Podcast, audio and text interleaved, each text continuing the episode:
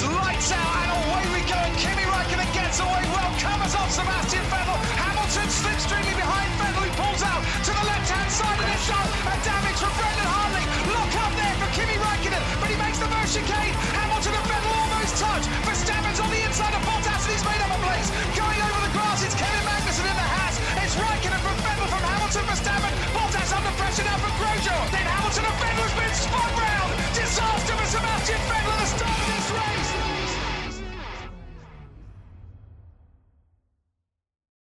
Bonsoir à tous et bienvenue pour une nouvelle émission du SAV. Ce soir, nous reviendrons sur le Grand Prix de Grande-Bretagne, dixième épreuve de la saison 2022 de Formule 1. Pour m'accompagner ce soir, eh bien, ça fait deux semaines qu'ils agonisent dans nos studios prévus pour les émissions d'après-course, puisque ces trois compères étaient déjà là pour le débrief du Grand Prix du Canada. Alors bonsoir McLovin, bonsoir Quentin et bonsoir Toms. Salut Bilo. Bonsoir Bilo, bonsoir à toi. Salut Bilo, salut à tous. Est-ce que tout va bien? L'été est là, les vacances approchent? Il n'y a pas de vacances pour le SAV, hein, on est toujours sur le pont. Mm. Oui, un mois de juillet très chargé. Hein. Quatre, euh, quatre week-ends de Grand Prix en, en cinq week-ends. Et si vous n'avez rien d'autre à ajouter sur, euh, sur votre état d'esprit, on va, on va commencer par euh, traditionnellement les, les notes du Grand Prix avec, euh, avec euh, beaucoup de bonnes notes, il faut le dire. Benlop a attribué un 19, un point déduit parce que les commissaires sportifs. euh, alors, je, vais employer des, mots vulgaires, hein, mais ce ne sont pas mes propos, ce sont ceux de Benlop. Donc, un point déduit parce que les commissaires sportifs branlent rien après avoir cassé les couilles de la planète entière en début d'année en disant qu'ils allaient être super sévères avec ceux qui poussent les autres, pilo- les autres pilotes hors piste. Vous allez voir ce que vous allez voir. Voilà comment on, comment on est déter, on va rien laisser passer. Wesh. J'ai mis 17,5 comme le nombre de tours intéressants, euh, à savoir euh, la stratégie entre Ferrari et Red Bull, ainsi que les paris stratégiques de Gasly et consorts. Euh, enfin bon, mais bon, dégagez-moi ce circuit euh, ou modifiez-le.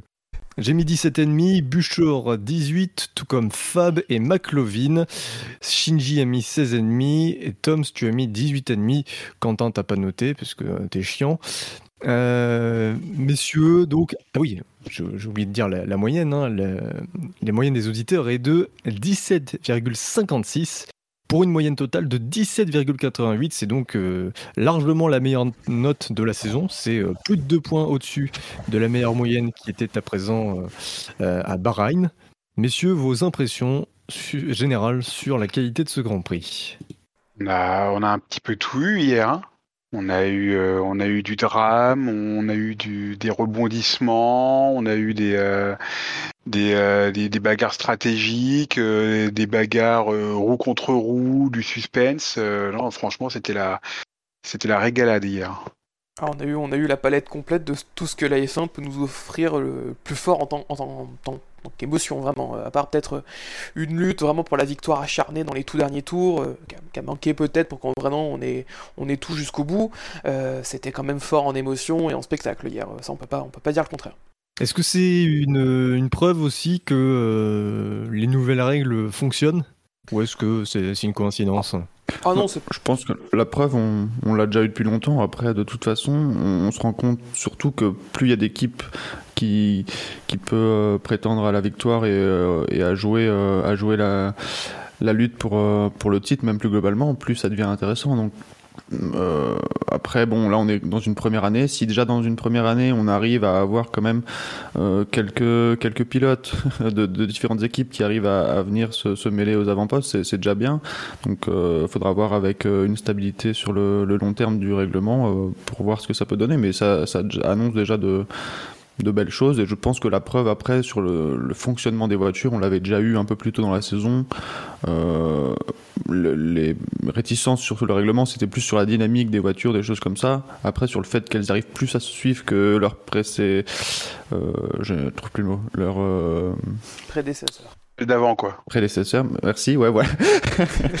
Bah, euh, ça, on, on l'avait, on l'avait déjà constaté. Donc, euh, Non, mais Après, moi, j'ai pas réussi à noter. Pardon, je, je- je- je disais, j'ai pas réussi à, noter ce Grand Prix parce que j'arrive pas vraiment à savoir. Effectivement, on a eu beaucoup d'émotions pendant le Grand Prix. Euh, en tant que fan d'Hamilton, j'en ai peut-être encore eu plus. la première fois de la saison où j'ai des émotions comme ça, donc c'était agréable aussi. Mais, euh, mais d'un côté, je suis ressorti un peu en colère de ce Grand Prix parce que. Bon, déjà, il y a une écurie dans le lot qui est une farce complète, donc ça, ça m'a un peu foutu les boules. Et puis, euh, et puis effectivement, le, les, commissaires sportifs qui ont un peu euh, laissé, euh, faire et ça, ça m'a, vraiment déplu. Du coup, j'ai eu le sentiment de voir un bon spectacle, mais pas forcément une bonne course. On peut noter que la course, même avant la, safety car il y a à 15 tours du but, euh, la course est assez passionnante hein, parce que il y a un vrai, un vrai duel, enfin plus qu'un duel, il y a plusieurs pilotes qui sont concernés pour la victoire avec des stratégies à distance, même des petites bagarres en piste, que ce soit en tête ou dans le peloton. Et c'est vrai que la safety car a encore accéléré les choses, donc euh, c'était assez complet de, bout en bout. c'est un peu, c'est un peu le schéma qu'on a eu plusieurs fois cette saison, avec souvent une safety car à deux tiers de la course qui relance pas mal, euh, pas mal d'engouement et pas mal de spectacles. Mais c'est vrai que comme tu le dis, euh, à Silver, là, sur la course, dans l'ensemble, elles sont à safety car, on aurait quand même eu de très bonnes notes parce qu'on a vu de très belles choses. Juste que d'un point de vue spectacle, ce que nous ont offert les derniers tours, en tout cas en termes d'action, de bataille roue contre roue, et de, de, ce qui peut se faire de mieux et de plus fair play sur certaines actions, un peu moins sur d'autres, bah, c'est vrai que c'était c'était vraiment, c'était vraiment un plaisir et en même en, tant que fan de, de, sport, sans forcément avoir un sans prendre en compte les préférences pour tel ou tel pilote, bah, c'était quand même un véritable plaisir à regarder quoi. Et euh, non, moi vraiment j'étais plutôt fan et toujours, comme je le dis, je le répète à chaque fois que je viens, mais euh, dès le début j'étais conquis par cette nouvelle génération. Et là, comment on peut, peut, pour moi, on peut plus dire le contraire quand on voit cinq voitures se suivre de cinq écuries différentes. Alors 5 écuries différentes aussi parce que c'est les conditions de course qui font que les 5 permettent de se suivre euh, vu les différences de performance. Mais dans Maggots, Beckett, Chapelle et qu'elles se tiennent toutes en 4 dixièmes, c'est quelque chose qui était impensable les années précédentes parce que 4 dixièmes c'est ce qu'on perdait dans l'entrée de, Beckett. Donc euh, non vraiment euh, totalement, totalement convaincu par cette nouvelle génération. Et quand on roule sur des pistes incroyables pour faire la course où il y a peu de virages lents, il y a beaucoup d'enchaînements de virages rapides qui favorisent les des lignes différentes, euh, des possibilités d'action, d'attaque, de, roue contre roue comme et les Silverstone, parce que pour faire la course, Silverstone c'est vraiment une référence, eh ben, on a la course qu'on a, qu'on a hier et c'est fantastique. Moi, j'ai bouffé beaucoup de courses ce week-end à Silverstone. J'ai regardé la F3, la F2, j'ai même les W Series. À chaque fois, j'ai eu du, beau spectacle. Hein. Alors pas forcément du, euh, pas forcément du suspense euh, pour la victoire, euh, des, pas forcément des, courses pleines, mais à chaque fois j'ai vu des, belles, des belles passes d'armes dans, le cœur du peloton, des, des, pilotes qui se, qui se tiennent pendant, pendant plusieurs virages, qui, qui se doublent, se dédoublent. franchement, Silverstone, enfin, cette nouvelle configuration, enfin, nouvelle, ça fait quoi? Ça fait 10 ans maintenant que cette, cette configuration existe, mais euh, vraiment, c'est une, une, vraie réussite. Petite question, euh, bah, vas-y, vas-y. Oui, je dire, même peu importe, euh, là on parle de monoplace, mais même dans n'importe quelle autre catégorie, je pense notamment en, GT, c'est vraiment une piste exemplaire pour, pour, pour, pour, la course. Donc non, vraiment, c'est c'est vraiment un circuit historique et qui, j'espère reprendre, reprend encore un peu plus son, côté un peu cœur historique de la F1, parce qu'à chaque fois qu'on y va, on a toujours des courses qui sont assez incroyables ces dernières années. Euh, je pense les deux éditions de 2020 qui étaient fantastiques, l'édition de l'année dernière qu'il était, qu'il était aussi de par l'incident au premier tour, de façon un peu historique, mais surtout derrière on a quand même eu une bataille intéressante avec du suspense et des actions roue contre roue. Et cette année, bah, on a vraiment eu encore un meilleur des deux mondes et c'était vraiment fantastique. Quoi.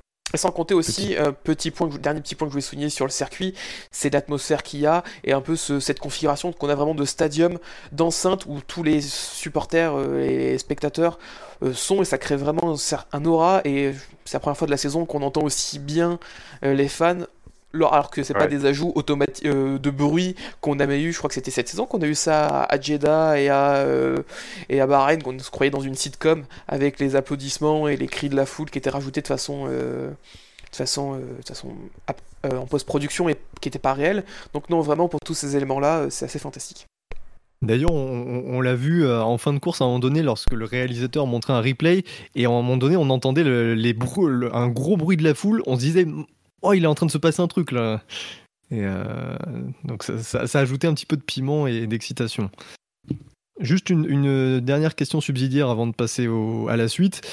On en est à 10 courses. Euh, il me semble qu'hormis le Grand Prix d'Espagne, toutes ont, été interrompues euh, par une VSC ou une, safety car. Je crois qu'il y en a même 8 sur 10 qui ont été, interrompues par une safety car.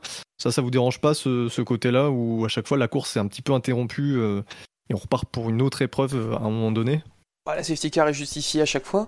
Je pense là, on avait une voiture qui était arrêtée de la piste Oui, juste, avant, juste avant le cap. Ah, c'est- après, c'est si la, si la dynamique de course et l'histoire de la course veut qu'on ait euh, un problème qui nécessite une intervention de la VSC ou de la safety car chaque fois à la mi-course ou aux deux tiers de la course, c'est un peu, euh, c'est un peu pas de chance. entre guillemets, c'est de la chance ou pas de chance. Mais voilà, euh, c'est- ça arrive. et On peut rien y faire autrement que c'est l'histoire de la course qui veut ça. Allez messieurs, sans plus attendre, on va passer au résultat du quintet plus ou moins. Eh oui, les chevaux et le tiercé, moi, c'est mon dada. Alors avec le journal Bilto, prenez l'avis du bon Quintet. Et avant de passer à ce quintet plus ou moins, permettez-moi de vous proposer deux chiffres euh, utiles. Euh, c'est pas des chiffres inutiles parce que ça a un rapport avec la Formule 1. Ce, ce sont les chiffres utiles de Bilo du coup. Et euh, ceux qui arrivent à trouver les bonnes réponses auront peut-être un avantage euh, plus tard euh, en, en fin d'émission. Alors premier chiffre, c'est 3507. Je vais essayer de répondre. euh, je vais répondre seulement par oui ou par non. Essayez de deviner ce que c'est. Le nombre de fois que Bouchard s'est trompé je- d'action en piste à filmer. Laissez le pauvre Buffalo en dehors de ça. 1507. 3507. ouais. C'est le nom de la nouvelle Peugeot qui va sortir. Non, mais essayez de deviner avec des questions plus, plus larges. C'est le nombre de jours que c'est mis Carlos Sainz pour gagner euh, son premier Grand Prix. Non, c'est pas ça. Est-ce que ça concerne la F1 déjà? Ah Oui, mais bien sûr, les chiffres concernent la F1. Est-ce que ce sont des objets Ou c'est physique ou c'est Euh, non, c'est pas physique. c'est une unité de mesure? C'est une unité de mesure, oui. Euh, De temps? Oui, Des jours Des, jours, ouais. là, c'est des jours. Donc ça fait 9-10 ans à peu près. Ah, la dernière victoire d'un espagnol. C'est pas, c'est pas mal. J'imaginais cette réponse-là, mais on... c'est pas ça. La dernière bonne stratégie chez Ferrari. Oh non, ça, c'est- ça, c'est 35 000 jours. ça. Euh, donc c'est quelque chose qui s'est passé euh, sur un Grand Prix en particulier il y a, il y a 9-10 ans, c'est ça? Oui, c'est ça. Silverstone? Non, pas Silverstone. Un Grand Prix européen? Non, Un Grand Prix asiatique non. On va tous les faire. hein, euh. Américain Américain Oui, américain, oui. Brésil. Ah bah c'est... euh, oui. Schumacher dans- Le dernier Schumacher dans les points.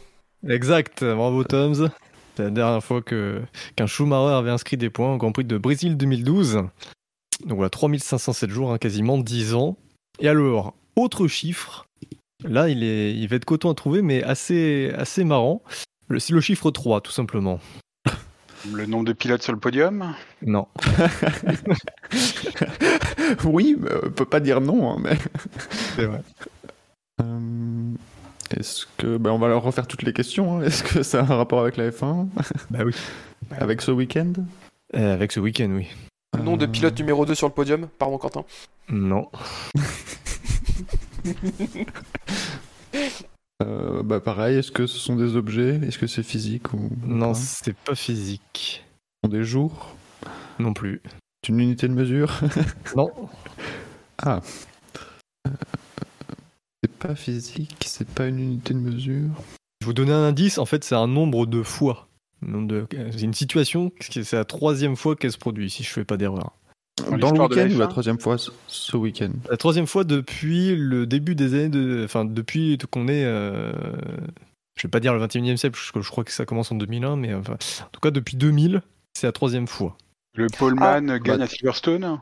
Non. Une invasion sur la piste? Ah ouais. Un gros rapport avec ça, mais je vais vous. Pour être plus complet. La troisième fois Silverstone? Bah, à Silverstone. Ah non. Il y a eu merde. deux fois Silverstone. Une fois fois, Hockenheim. Et une fois à Singapour. année 2015. Ah, 2015. Ok. Bon, bah, c'est 4 alors, mais ça change rien, c'est le même chiffre. Ça change rien parce que la stat reste bonne en fait. ouais, mais les À chiffres sont chaque pas fois, c'est un pilote Ferrari qui gagne. Exactement, à chaque fois, c'est un pilote. Ferrari qui gagne dès lors que la piste est, est, est envahie par, par des spectateurs. Donc Hockenheim 2000 à Barrichello, Silverstone 2003 à Barrichello, Singapour 2015 Vettel et euh, donc euh, Silverstone 2022 Sens. Non seulement c'est un pilote Ferrari, mais c'est à chaque fois un pilote numéro 2 de chez Ferrari. hein, ça c'est beau. Un petit clin d'œil à, à Vettel en 2015. Enfin, voilà, Fer- Ferrari remercie les, ces, ces braves gens qui, qui arpentent les circuits euh, à pied. Sur ce, on va passer au résultat du quintet plus ou moins. Vous l'attendez parce que là, il, va, il y a beaucoup de suspense. Euh, parce que là, il n'y a personne qui se détache véritablement, donc ça va être intéressant de, de voir euh, les résultats. Euh, chers auditeurs, vous avez été 132 à voter et nous vous en remercions. On va commencer donc par le dernier du quintet plus ou moins. À votre avis, de qui s'agit-il? Los Sainz. Tsunoda. Ouais, mais ce Sainz, Sainz- ça me va bien aussi. Ça me fait plaisir que ça soit. Quand même pas, quand même pas le, le Tsunoda. Ah vrai. Non, non, il y a Tsunoda, ouais, c'est vrai. Et effectivement, c'était Yuki Tsunoda.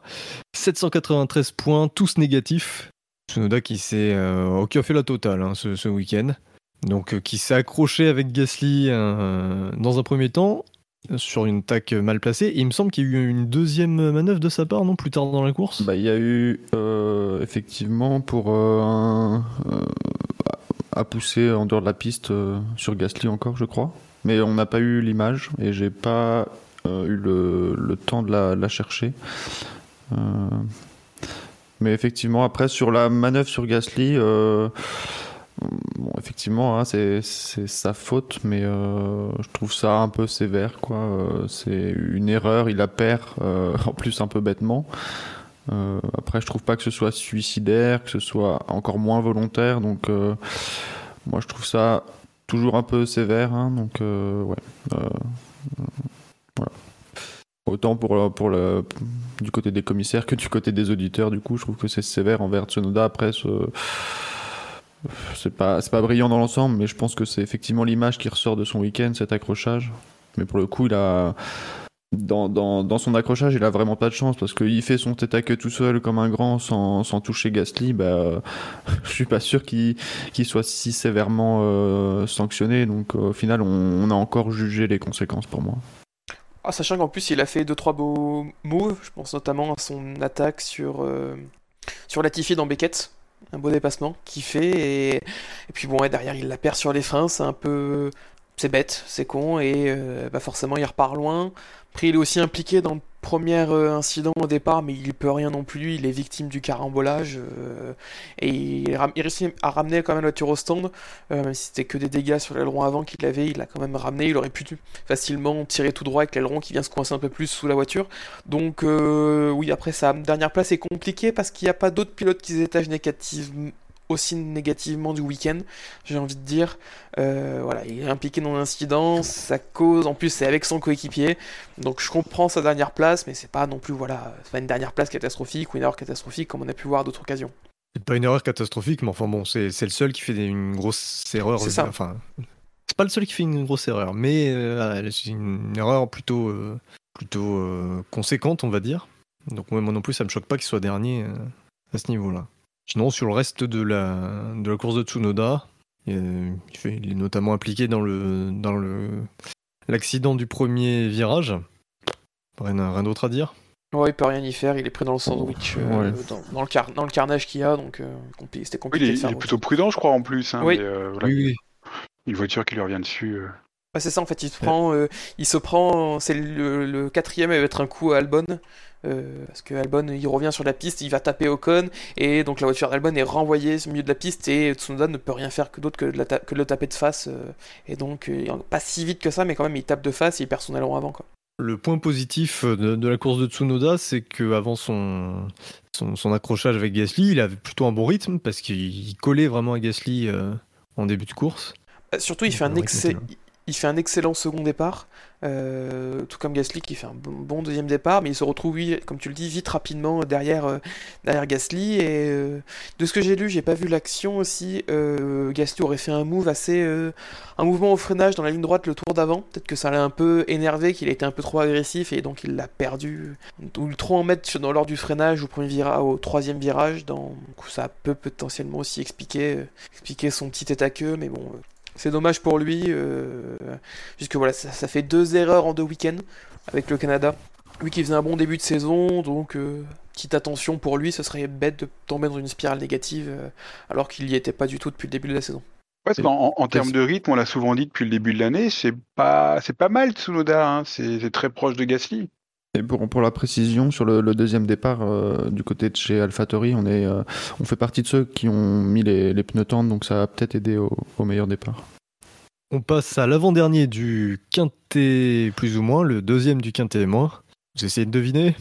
Stroll ou Sainz. Stroll ou Sainz Sainz Ouais, Stroll, on l'a pas vu beaucoup, Ou- beaucoup. Ou Verstappen Alors, Ah, il y, a- ben, ah, y a Ricciardo aussi qu'on a tendance à qu'on l'a aussi. pas vu du- Ouais, Ricardo. On l'a- Bon, on l'a- on a- tellement pas vu que bon. sur 15 non cités, vous avez forcément juste à un moment donné. C'est c'est- c'est Daniel Ricciardo, qui- effectivement, qui, euh, qui, qui est 19ème, avec euh, lui, aussi, lui aussi un score sans appel, que des votes négatifs, 535 points au total.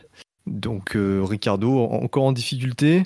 Écoute, moi, Daniel Ricciardo, je crois que je l'ai vu qu'une seule fois pendant la course. C'est au moment où les voitures à un tour avaient le droit de se dédoubler sous safety car. Donc, tu vois, c'est pas très très bon signe. hein.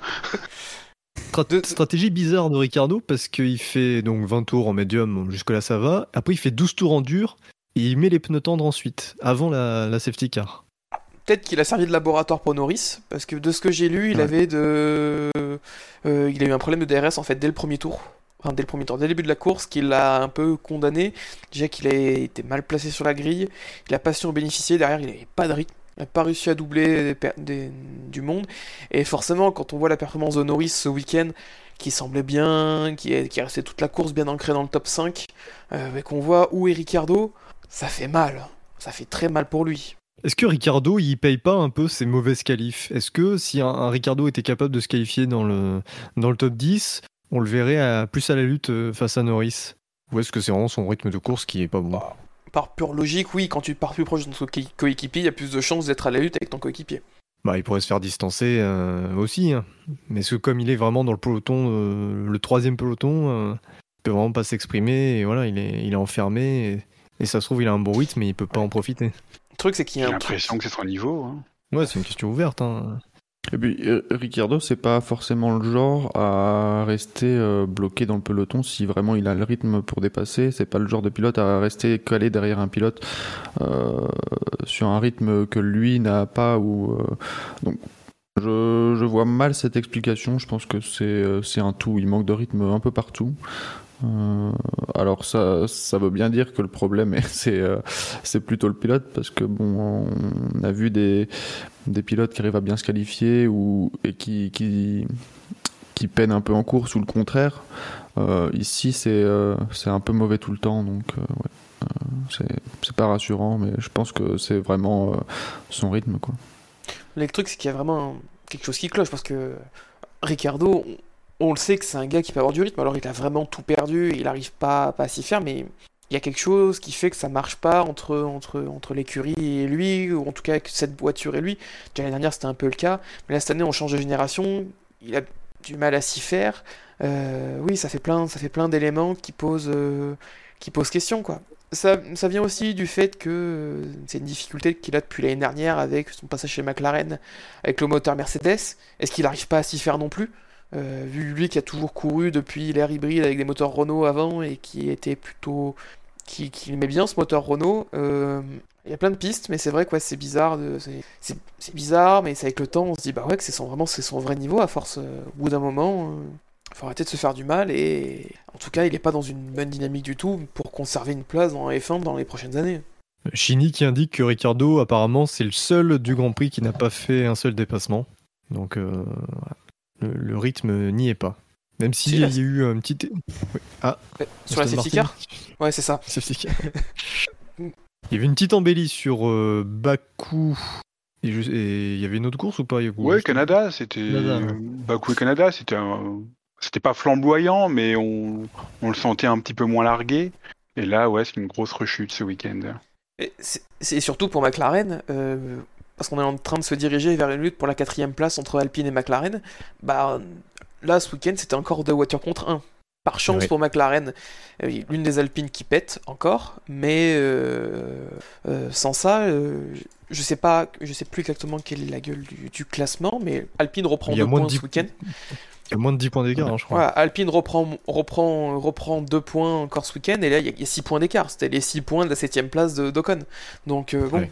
Et puis attention à Alfa Romeo aussi, hein, parce qu'il commence à avoir deux pilotes aussi, Alfa Romeo. c'est vrai. Voilà. Ah, ils ont gagné euh, Joe, mais ils ont perdu Bottas, hein, qu'on voit plus trop là. Ça y est, c'est fini. On l'a vu au moment des hymnes, hein, il était très très bon à la guitare. Là, il a fait un, il a fait une photo d'ailleurs avec, euh, Ouais. avec son Ouais, ouais, double. Mais c'est depuis qu'il poste incessamment son cul sur les réseaux sociaux, je trouve qu'il perte de rythme. Et depuis Monaco, bizarrement, euh, Ah bah, il y a le mec il passe des messages avec ce genre de photos. euh. Allez-y. euh. Voilà, je vais pas dire la suite, mais. Donc après Ricardo, on passe à un autre cas, euh, un petit peu en euh. Un autre cas CAS hein, Ah, mince. en difficulté, c'est Lance Stroll qui est 18ème avec 2 points positifs et 236 négatifs. Alors, bon, lui, je l'ai pas vu de la course. Donc, et, et du euh, coup, c'est qui le 17ème du quintet, plus ou moins? Pourquoi tu veux que je te le dise? Oh, Comme ça, on passe, pas- on passe troll. D'accord. Vous, avez, vous avez rien à dire sur Stroll en même temps, c'est vrai qu'on l'a, l'a pas Moi, vu. je l'ai pas vu. hein. On l'a pas vu, et euh, mais Tom, tu l'évoquais peut-être un peu en, en riant euh, en début d'émission, mais euh, c'est vrai que la réalisation ce week-end c'était quand même catastrophique. Euh, on n'a rien vu du tout, alors que visiblement il s'est quand même passé euh, pas mal de choses. Alors euh, il y a même des choses qu'on a appris grâce au bandeau de la FIA et de la direction de course, donc. C'était vraiment pénible à suivre, donc ça a rajouté un peu à, mon mécontentement à la sortie du Grand Prix c'est que c'est le sentiment euh, d'avoir- d'être passé à côté de plein de choses. Alors effectivement, il se passait quand même des choses euh, à l'avant. euh, donc bon, au final, on, on s'est pas ennuyé parce qu'on a raté des choses, mais on, a quand même des infos qui nous manquent à la, sortie du Grand Prix. Et notamment Stroll où il y a eu une bataille à un moment avec Latifi euh, un peu un peu musclé Euh, il nous fait un peu une Pérez sur Hamilton euh, où, euh, où il l'emmène un peu large mais mais là Latifi je sais pas si il se rate complètement mais au virage d'après il va le rechercher mais alors il lui fait il s'est fait emmener large, mais il emmène large aussi large. il emmène Stroll aussi large qu'il s'est fait emmener. Et donc, euh, je sais pas si c'est la petite vengeance, mais ça fait du bien en l'absence de directeurs de course qui prennent des, décisions sur les sujets de, de, de limite de piste, d'avoir des pilotes qui euh, se laissent pas faire. Quoi. J'ai l'impression que même les pilotes qui euh, qui ont subi un peu les euh, euh, les poussages hors piste se sont laissés faire et s'accommodent un peu de tout ça. Donc, donc là, Latifi s'est pas laissé faire, il, a bien repoussé. Donc voilà, c'était ce qui note la course de Stroll pour moi. C'est une petite passe d'armes entre entre entre Canadiens en fin de Grand Prix. Eh bien, on va passer au 17ème, qui est un. À partir à partir de là, Oui. effectivement, Sainz est surnoté euh, quoi qu'il arrive. Quoi. Eh bien, c'est un pilote d'un top team, le 17ème. Ah, Verstappen. Je vous donne Non, c'était pas Verstappen. Russell. Sainz C'est pas Sainz non plus, c'est Russell, oui. Oh. Eh oui. Alors, Russell, donc je vous donne les, les points 22 positifs, 226 négatifs. Bah, ça va être l'occasion de revenir sur ce départ. Euh, Est-ce que d'après vous, y a-t-il un coupable à pointer? Bah, Bah, si. je sais pas, mais s'il faut trouver un, un pilote un peu plus responsable qu'un autre, oui, effectivement, peut-être euh, plus euh, Russell qui fait un qui, qui fait un écart. Mais Enfin, sur ce genre de, de, de phase de, course, euh, vraiment l'en- l'envol, chacun chacun cherche sa ligne. euh, ça me paraît pas être une grosse grosse faute de la part de Russell. hein. Ouais. Gasly aussi qui va essayer de tenter un, un 3 de front. Russell essaye d'ouvrir un petit peu pour se donner, pour se donner de la place pour le virage. euh, et euh, Gasly arrive vite parce qu'il y a quand même un sacré décalage. Vu que Russell loupe son départ, c'est le seul du top 10 à partir en dur. Et il décolle pas du tout. Euh, comme, comme bizarrement, pas mal de pilotes. Il y en a pas mal de pilotes qui, et à gauche et à droite, ont pas décollé sur ce premier départ. Je pense à Leclerc, je pense à Perez, je pense à Russell. Qui, trois pilotes du top 6 qui sont restés même garés, même Sainz aussi est pas très bien parti, et que Verstappen et Hamilton qui ont réussi à vraiment euh, s'envoler lors de ce premier, euh, premier départ. Après oui, si on doit... Celui, ce qui cause l'incident et le carton, c'est le décalage de Russell sur Gasly. Est-ce que c'est une grosse faute? Non, mais c'est ce qui initie toute la manœuvre, et ensuite l'incident de Joe, et le carambolage derrière avec Albon. Euh, ouais, effectivement, c'est pas. Je pense c'est un, incident de course sur un départ où effectivement il y a des pilotes qui, prennent des moins bons départs, donc ça se faufile. On se retrouve 3 voire 4 de front. Euh, bon, ça peut arriver, effectivement, les, les, les conséquences euh, sont énormes, donc c'est assez impressionnant. Après, là où j'ai un peu plus de mal à défendre Russell, c'est que il regarde quand même bien dans ses rétros. Je crois qu'il donne plusieurs fois un, coup d'œil dans son rétro à gauche. Donc euh, c'est difficile de dire qu'il a rien vu quoi. Donc c'est un peu sur ça que j'ai un peu un doute. Après c'est vrai que tout ça se passe euh, très vite en, quelques secondes, mais c'est même pas des secondes qui passent. Donc euh, ouais c'est ça se passe très vite. Après oui le fait que Russell regarde dans ses rétros et qu'il fasse quand même ce décalage là. je pense qu'il voulait de toute façon effectivement défendre sur, sur Gasly. Euh, donc la défense est sûrement trop tard, euh, le, delta de différence est trop grand, euh, et sur un départ, c'était peut-être pas prudent de la jouer comme ça et d'essayer de, fermer la porte au, dernier moment. Avant de revenir sur le reste du crash, parce que du coup ça va nous permettre d'aborder tout ça, est-ce qu'il n'y a pas une erreur aussi stratégique chez Mercedes de faire élancer Russell en pneu dur, sachant qu'il est déjà dans le milieu de peloton, avec le risque, outre un potentiel accrochage, mais le risque de perdre quelques places et bah, de se retrouver à faire une course dans le peloton et pas pouvoir se mêler à la lutte avec les, leaders? Je sais pas, on peut demander à Toms. Ouais, la faiblesse d'argumentation de Toms, hein, comme toujours. Après, une, erreur de Mercedes, je sais pas. Euh, il aurait fallu voir sur le long terme. Après, c'est vrai que les pneus tendres enfin euh, pas temps les pneus médiums encore une fois après coup hein, mais euh, mais euh, les pneus médiums avaient l'air de tellement bien fonctionner sur la durée que effectivement les, les pneus durs auraient été peut-être un peu plus enfin inutiles au vu de la, de la course après après, oui, peut-être que Mercedes, ils étaient déjà un peu déçus de la place de Russell sur la grille et donc ils se sont dit on va on va pas mettre nos œufs dans le même panier. ça, ça se comprend aussi hein, la, décision, le fait qu'ils qui fassent euh, deux stratégies différentes avec les, avec les deux pilotes, c'est euh, euh, c'est compréhensible. Après, effectivement, avec le recul, c'était pas c'était pas le bon choix. D'autant plus qu'effectivement, il y avait le risque de prendre un mauvais départ et de perdre des places.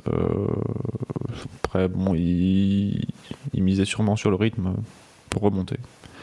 Alors, on va, on va, on va quand même profiter de, de, ce, de ce premier virage, de ce premier tour, pardon, pour parler de, de cet accrochage. Donc, on l'a fait du point de vue de Russell. Euh, c'est le moment d'aborder euh, euh, les autres finalement victimes de cet accrochage et, le, carton en général. Est-ce que vous voulez parler de, de et donc de, de, cet accident, de la sécurité? Est-ce qu'il y a quelque chose qui ne vous a pas plu dans, ce carton? Moi, il y a plusieurs choses qui ne m'ont pas plu. Euh, euh, la principale, c'est que visiblement l'arceau de sécurité a pété sur euh, sur l'Alfa Romeo. L'arceau n'a pas tenu et il n'a pas tenu, mais a priori dès le dès le premier impact hein, sur le sur le bitume, hein, on voit des on, voit des photos où, alors que la voiture est, est encore sur la piste, hein, sur le bitume, visiblement, elle est déjà totalement à plat. C'est-à-dire que le, euh, le, casque de Joe n'est qu'à quelques, quelques centimètres, euh, si ce n'est moins, du, du, bitume. Donc ça, c'est un, un vrai problème qui devra être, euh, qui devra être investigué par, par les instances. Parce que bah, l'arceau de sécurité, il est, il est là pour ça, il est là pour protéger les pilotes en cas de retournement, et là, il n'a pas, il a pas joué son rôle. Hein.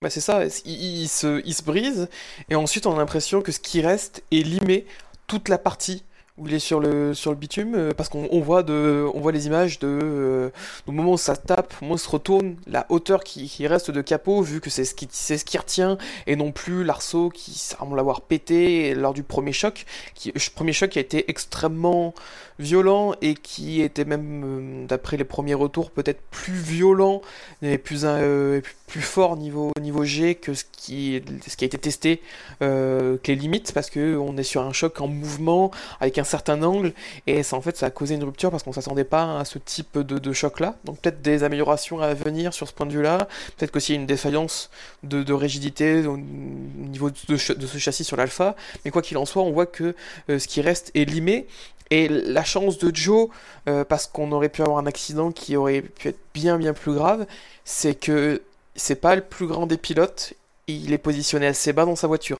Le même incident avec un pilote comme Ocon, comme Russell ou comme Leclerc qui aime être positionné très haut, où on voit très clairement le haut du casque dépasser euh, du point le plus haut du halo euh, chez certains pilotes, on aurait pu avoir un résultat qui aurait été très différent et peut-être pas sûr qu'on aurait dit que Joe s'en sortait indemne euh, ou le pilote dans le cause d'un accident s'en sortait indemne suite à cette situation quoi. Parce que j'entends beaucoup depuis hier, ah Joe a été sauvé par le halo.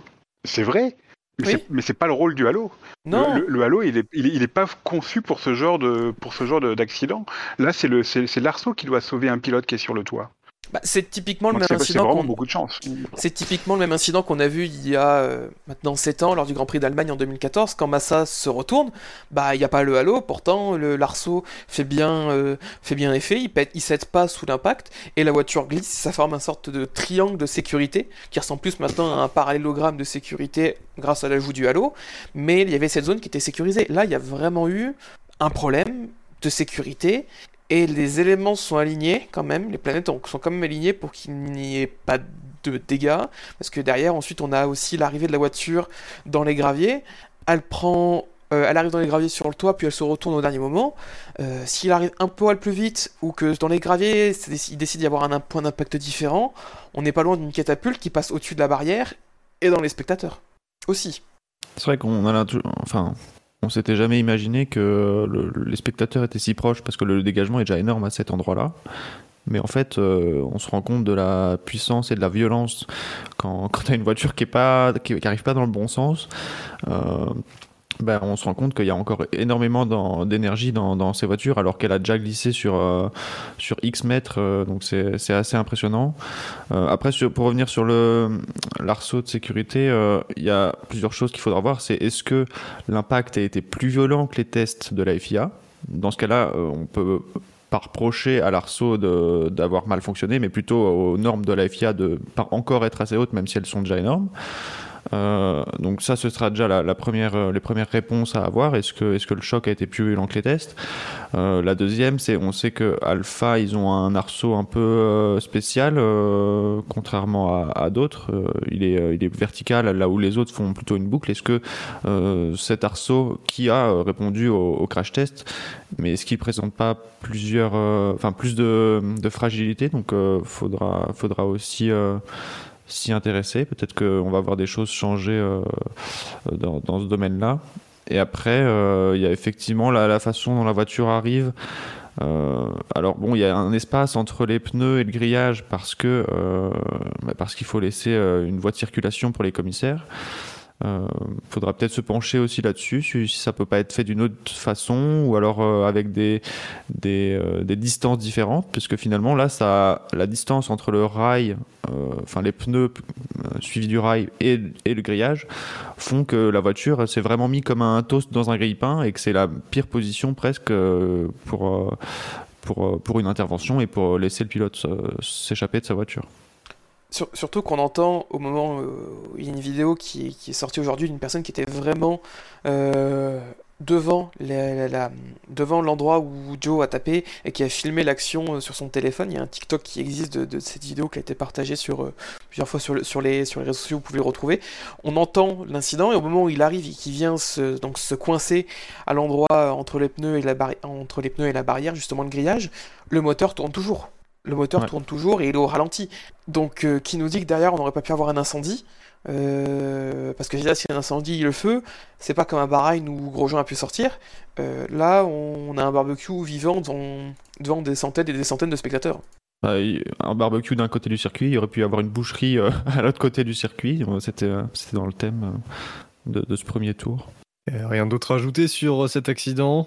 La question des, graviers qui, qui, se pose, c'est vrai que la, la, façon dont, dont, la voiture, après avoir glissé sur quasiment tout le bac à gravier, la façon dont elle, dont elle, est, dont elle est propulsée, euh, alors qu'elle est quoi, peut-être à 2 mètres des grillages, c'est vrai que ça, ça interpelle. Est-ce que c'est les graviers en eux-mêmes qui sont, qui sont en cause, ou alors est-ce qu'il y a un, un, renfoncement ou une irrégularité du, niveau des graviers juste avant la, bande de bitume qui, est juste devant les pneus Est-ce que c'est ça qui, cause le, cet effet catapulte? Je ne sais pas, mais là encore, ce serait un point, point à éclaircir. Ah, je pense que, sans forcément parler d'irrégularité, on sait le côté. Euh, euh, on sait que le gravier, bah, il peut amener un comportement assez chaotique et imprévisible de la voiture. Euh, si on avait eu un dégagement qui va jusqu'au pneu en asphalte, eh ben, il aurait glissé sur la haut jusqu'au bout, il serait encastré bien fort dans les pneus, on aurait retourné la voiture en, en, une minute, et puis voilà, puis un choc, un choc horizontal comme ça, bah, les, les pilotes, ils ont c'est les chocs qui arrivent à être plus facilement encaissés, en tout cas dans les, dans les pneus, dans ce type de, dans ce type de, configuration. Euh, pour parler des graviers, typiquement, on peut repenser à l'accident de Verstappen l'année dernière, où la seule chose qu'il a fait, c'est quand il est encore euh, sur, la, sur le bitume, il a euh, il glissé sur l'asphalte, sur la zone dégagée. Par contre, dès qu'il arrive sur les graviers, il a surfé quelques mètres et a fait des petits rebonds qui l'ont fait taper à mi-hauteur euh, les pneus et qui, nous dit qu'il aurait pas pu partir en tonneau avec un peu pas de chance. Donc c'est le problème de ces graviers placés tout au bout de tout au bout, juste avant les zones de, donc avant les grillages et avant les, tribunes, c'est que bah ça, ok, pour beaucoup de situations, ça va permettre à la voiture de se tanker et d'éviter d'aller taper euh, le mur de pneus fortement ou les Tech Pro fortement. Mais dans ce genre de situation, un cas sur 10, un cas sur 20, un cas sur 30, et eh ben ça peut créer une situation où ça engendre un comportement chaotique et imprévisible de la voiture et qui peut être encore plus dangereux et pour le pilote, parce qu'il peut se retrouver dans des situations euh, particulièrement dangereuses, comme c'est le cas avec Joe, voire même être propulsé, si on a vraiment un enchaînement de malchance, dans euh, les tribunes. Il y a quelques photos qui sont ressorties de, je crois que c'est un accident de, Zonta en essai il y a 20 ans, où euh, il était passé par-dessus un grillage qui semblait, à vue d'œil, euh, j'ai pas mesuré, j'ai pas sorti le mètre et comparé avec les photos pour faire des, différences d'échelle, qui semblait à peu près de la même hauteur que ce qu'il y avait au premier virage, et ça n'a pas empêché de passer par-dessus.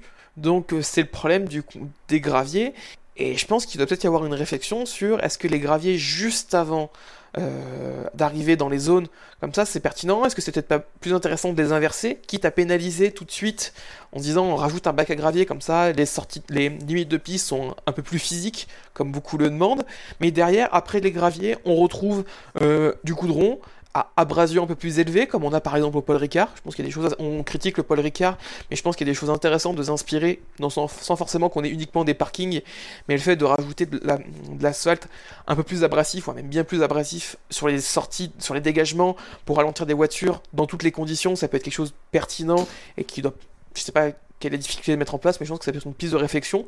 Voilà, je pense qu'il y a quelque chose à faire parce que ces graviers euh, juste avant les murs de pneus et les tribunes, bah, ça cause quelque chose qu'on attendait, qu'on avait évoqué plusieurs fois en disant bah il y a le risque de se retourner et de partir en tournant dans les graviers et on l'a eu ce week-end et ça nous a mis une voiture dans une après un, énorme impact dans une position inconfortable, dangereuse pour le pilote qui aurait pu être dramatique avec un accident un incident supplémentaire avec un avec euh, de la chance en moins, qui aurait pu finir dans les tribunes. Donc je pense qu'il faut peut-être euh, qu'il y ait une réflexion autour de la FIA sur euh, comment adapter les graviers et leur mise en place pour éviter ce genre d'incident à l'avenir.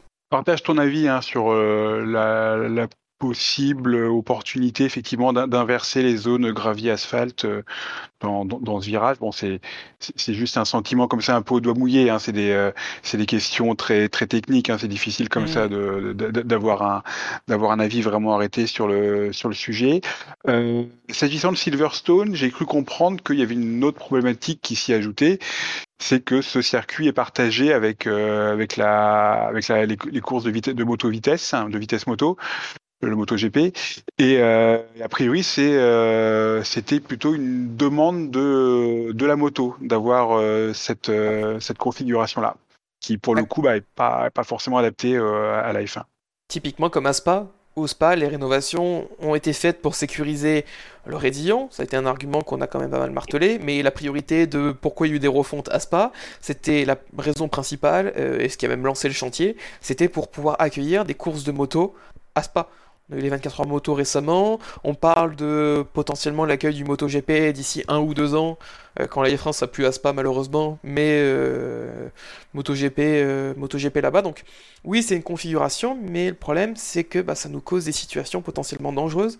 Est-ce qu'il ne faut pas rajouter des grillages plus hauts par sécurité? Est-ce qu'il ne faut pas repenser? En tout cas, L'incident, il y a deux points qui ont été soulevés parce qu'il y a eu deux problématiques de sécurité. L'arceau qui pète au niveau d'Alpha et la position dans laquelle s'est retrouvée la voiture. Et je pense que la FIA, si elle décide de bien faire son boulot, a du pain sur la planche en ce qui concerne l'accident de Joe directement. C'est vrai que c'est surprenant, hein, ce, tout petit espace entre le, entre les murs des, de, pneus et, le, et, les grillages euh, spectateurs. On, a pas mal vu euh, circuler euh, ce week-end, enfin hier, le, crash d'Alan McNish au 24 heures du Mans en, en 2011, avec la voiture qui avait été, qui avait failli passer au-delà du mur de pneus. Alors, elle était restée côté piste, mais pas, mal de débris étaient passés. Ouais, et on, et on voit que cet espace-là, cette, cette zone intermédiaire était beaucoup plus vaste. Et donc, si la voiture s'était tankée à cet endroit-là, bon, elle n'aurait pas été, euh, ça aurait pas fait l'effet, euh, l'effet toast, euh, comme disait, euh, comme, comme, disait Quentin. Donc, euh, ouais, c'est, j'avoue que j'ai jamais fait vraiment attention à comment c'était sur les autres, les autres circuits. Est-ce que, est-ce, que c'est, c'est aussi large, aussi étroit? Est-ce que c'est quelque chose qui est réglementé? Mais là encore, ça va être un, un, point qui, qui, sans doute sera à, l'ordre du jour des, des prochaines réunions euh, sécurité pour, euh, pour la FIA. Et aussi, autre point qu'on a vu, qui a été révélé après l'incident, mais au moment où Joe bah, il part et il va s'encastrer au niveau des grillages, on avait deux photographes qui se trouvaient dans cette zone entre les grillages et le mur de pneus, qui étaient à 10 mètres euh, à gauche ou à droite en fonction de à gauche du point d'impact de, de, Joe, mais on aurait pu aussi avoir une conséquence dramatique avec des photographes qui se trouvaient dans cette zone. Oui. Ah, mais il faut être, faut être conscient qu'on a eu un. Même si le, le, fait que tout le monde s'en sorte bien, c'est en partie euh, la conséquence du, du, gros travail des instances sur la sécurité, en partie, mais il y a aussi quand même une grosse, grosse part de chance dans, dans le fait que, que tout se soit bien terminé euh, hier. Oh, on a eu de la chance entre, et, entre, et le GP2 aussi, l'incident, le crash qu'on a eu en Formule 2 euh, aussi, on a quand même eu de la chance, bon, causé dans des situations différentes et, euh, et qui en résulte en une pénalité de la direction de course, ce sera, sera l'œuvre d'un prochain drive-through dans l'émission. Euh, mais, euh, mais oui, après, pour revenir aussi sur Russell, parce qu'on parlait de Russell, il, fait aussi, il fait aussi une erreur dans, dans sa course et sur cette action-là. C'est pas pendant, c'est après, il fait une erreur sportive. Parce que d'un point de vue humain, la réaction qu'il a, elle est elle est touchante, elle est extrêmement sincère. C'est qu'il a vu l'accident, il est bah, je suis un peu choqué parce qu'il a vu, il l'a dit lui-même, et il a fait tout son possible pour venir essayer d'aider tout de suite en ses moyens, et, euh, et c'était même quelque chose de super intéressant parce que bah, c'est un gars qui arrive sur les lieux d'un incident, qui est équipé pour se parer contre le feu si besoin, avec sa tenue. Euh, et son casque et, euh, et on l'a vu vraiment cœur à l'œuvre humain en fait pour essayer de bah oui parce qu'il a vu quelque chose d'assez effroyable et il voulait s'assurer que tout allait bien ou, tout de suite pouvoir donner son aide. Par contre d'un point de vue sportif c'est que c'est un peu bête c'est parce qu'il avait apparemment été en mesure en moyen de ramener la voiture au stand.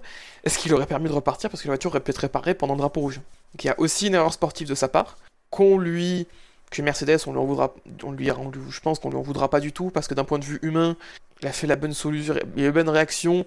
Et chez Mercedes, ils ont tendance à être plutôt humains sur cet aspect-là, en tout cas dans ce qui laisse transparaître niveau communication. Mais bon, on peut pas dire que d'un point de vue sportif, il y a pas eu une petite erreur. Est-ce que véritablement euh, la sa Mercedes pouvait repartir? Est-ce que il... j'ai pas envie de choquer euh, quoi que ce soit, je ne doute pas de la bonne foi de, Russell, mais est-ce que véritablement, à ce moment-là, il se dit pas, bon, de toute façon, ma course est morte, euh, j'ai abandonné, je vais voir Joe? bah, je pense qu'il doit se dire ah, j'ai eu un gros contact au départ, il y a un pilote qui s'est retourné, on a eu un, choc avec lui, il doit se dire ma course elle est finie, la voiture est morte. Il suffit qu'il l'arrête et qu'il coupe le moteur et, que c'est sa priorité numéro 1 parce qu'il sort sa voiture en même pas 10 secondes. Il y a l'incident, il va arrêter sa voiture, il voit où a fini Joe et on voit tout de suite enlever ses angles. Ses angles son, son repose, son protège, euh, son headrest, j'ai pas le nom en français, euh, et il sort, tout de suite de la voiture pour aller au plus vite sur le lieu. Il, même, euh, il a quasiment en même temps que les premiers Marshall. Et donc c'est vrai que Russell a beaucoup négocié avec euh, les commissaires pour essayer de reprendre ensuite la, piste. Parce qu'effectivement, drapeau rouge, on pouvait se dire, euh, bah, même si la voiture est un peu cassée, il peut y avoir le temps de réparer. On a vu avec Ocon, hein, sa suspension était un peu cassée, ils ont réparé. Et donc malheureusement pour lui, il n'a pas pu euh, reprendre le, la course. On clôt le chapitre accident du premier virage, ou sauf si vous avez autre chose à ajouter? Bon, ça dépend où est Albon dans le, dans le classement, mais euh, puis on parlera d'Albon au moment où c'est d'Albon. Très bien. Eh bien, on va aborder le cinquième du quintet moins, donc 16e Sainz. du quintet global. non, ce n'est pas Sainz. Je suis au regret de vous dire que ce n'est pas lui. Ah, Verstappen? C'est Verstappen, oui. Alors, Verstappen qui obtient un score euh, de euh, moins 176 points, 202 négatifs, 26 positifs. On- J'ai l'impression qu'on condamne surtout son, sa toute fin de course. Oui, j'ai l'impression que Oui. c'est sévère pour ses performances, mais euh, mérité pour, euh, Son pour son comportement. comportement. euh. Mais bon, encore une fois, on lui dit rien, donc euh, il, aurait, il aurait presque tort de, de se gêner et de le faire, quoi. Donc euh, euh, les points négatifs, j'aurais plus envie de les mettre à, autre, à quelqu'un d'autre que- qu'à Verstappen. Lui, il le fait, euh, ça passe. Bah écoute, c'est que euh, les instances jugent qu'il est encore dans les limites. Euh, ben voilà, il a, il a bien jugé les limites ce week-end, donc euh, les limites qui sont variables encore d'un week-end à l'autre. Bah voilà, quoi. Mais bien joué. Moi, c'est surtout le, le tout dernier virage où c'est vraiment exagéré de sa part. Parce qu'il y a Schumacher qui est vraiment euh, quasiment. Enfin, oui, quasiment à sa hauteur euh, en, ab- en a- en allant chercher le dernier virage. Et Verstappen fait presque comme s'il n'était pas là. Alors qu'un petit peu plus tôt sur la, manœuvre euh, après la ligne droite, le virage à gauche, c'est compliqué de tenir vraiment l'intérieur. Enfin, quand il se positionne à l'intérieur, c'est compliqué de, rester à l'intérieur et, de garder de la place entre la voiture et le vibreur extérieur du coup. Je suis d'accord pour euh, que dans Brookland c'est compliqué et on a vu plusieurs fois dans la course, notamment je pense au, au deuxième départ quand Leclerc tente sur euh, Verstappen mais que Verstappen euh, est à l'intérieur, il lui fait un move similaire et il élargit dans Brookland pour aller chercher ensuite l'intérieur à le field. Mais la différence là, c'est que dans le dernier tour, Schumacher, il est à hauteur. Il est vraiment, côte à côte. euh, il a un- une hauteur significative par rapport à Verstappen. Et à la différence du premier tour où Verstappen avait plus d'une demi-voiture d'avance sur Leclerc et une vitesse plus importante, là on était vraiment sur une vitesse similaire et c'est vraiment lui qui emmène loin Schumacher. Et Schumacher est obligé de céder alors qu'il avait toute la légitimité de se retrouver à cet endroit vu à la hauteur à laquelle il était par rapport à Verstappen. Là pour moi j'ai vraiment jugé que Verstappen l'avait vraiment emmené loin hors piste. Et euh, dans le dernier virage, euh, Verstappen est quand même chanceux que Schumacher ait été bien gentil de vouloir lâcher parce que sur les deux cas il a lâché parce que honnêtement à Brookland euh, euh, Schumacher euh, il a normalement il a il doit pas lâcher. Il est tout dans son droit. C'est juste qu'il fait le choix de il a il a l'obligation de lâcher parce que Verstappen décide que c'est comme ça et c'est pas autrement et c'est pas normal. C'est pas normal. Et pareil dans le dernier virage dans le dernier virage euh, Schumacher il fait une bien meilleure sortie il est là par rapport à Verstappen et Verstappen il tourne comme s'il y avait personne. Il y a Schumacher il veut pas s'assurer il veut pas prendre de précautions parce qu'il roulait aussi un peu en prenant d'énormes pincettes Schumacher parce qu'il disait ok je suis huitième euh, je vais pas tout gâcher. Euh, il l'a aussi ramené. C'est une autre course c'est un autre pilote. Il y a moyen que Verstappen il se fasse éjecter, éjecter hors piste dans le dernier virage du dernier tour parce que sa défense non c'est non. Pareil aussi le mouvement qu'il fait dans rentrer dans, la chicane dans la chicane de Veil dans le dernier tour il fait un mouvement qui est assez direct vers la droite et tout. C'est c'est agressif, ça reste dans les, dans les règles, mais euh, les deux mouvements, en tout cas pour moi, celui à Brookland et celui dans le club, ils doivent être, euh, doivent être sanctionnés. euh, ils- pour moi, ils sont pas, ils sont pas dans la légalité. C'est le fameux chantage euh, à l'accrochage théorisé par, par notre camarade Fab. hein. Là, il, il sait très bien à qui il a affaire. Verstappen en face de lui, c'est c'est Schumacher qui est en, qui, qui- qui est en difficulté hein, de- depuis le début de l'année. euh, là, qui a la possibilité de, de enfin marquer, euh, enfin marquer ses, ses premiers points et en, enfin lancer euh, sa saison. Et euh, donc euh, Ver- Verstappen sait très bien que, que Schumacher va pas prendre tous les risques et, et va lâcher. Ouais, et sur le reste de la course de Verstappen, parce qu'il y a, il a vécu une course compliquée. Euh, Excellent premier envol sur la première manœuvre, sur le, sur le premier départ. Sur le second, euh, euh, il est meilleur que Sainz, mais Sainz euh, c'est pas totalement loupé, il va bien défendre à l'intérieur. C'est viril et pour moi c'est pas non c'est pas pas problématique cette défense de Sainz. Il va vraiment le serrer, il lui laisse peu d'espace. c'est ce qu'auraient fait je pense beaucoup d'autres pilotes et on n'était pas dans, dans un move qui était limite. Après Verstappen a un excellent rythme, il met bien la pression sur Sainz qui craque. Il se retrouve en tête et il avait, je pense, le rythme pour dérouler, se retrouver dans la bataille avec, euh, avec un Leclerc, avec Leclerc et peut-être Hamilton, euh, parce que je pense que les trois avaient vraiment un rythme similaire, euh, qui était au-dessus des autres. Et c'est clair, quand il était premier, il était vraiment dans les meilleures conditions. Leclerc était troisième avec des dégâts, lui s'en sortait bien et bah ces dégâts sont pas de chance pour lui quoi. C'est c'est un coup championnat, c'est un moment de malchance. Il s'en sort bien, il sauve quand même 6 points, c'est assez fou parce qu'on le voyait quand même à un moment dégringoler. Au, à la, au restart, il fait deux beaux dépassements sur Magnussen et Vettel qui lui permettent de garder la 7ème place, de prendre la 7ème place euh, grâce à ses softs. Donc il a, il a sauvé les meubles en fonction de ce qu'il avait et ça on peut pas lui enlever.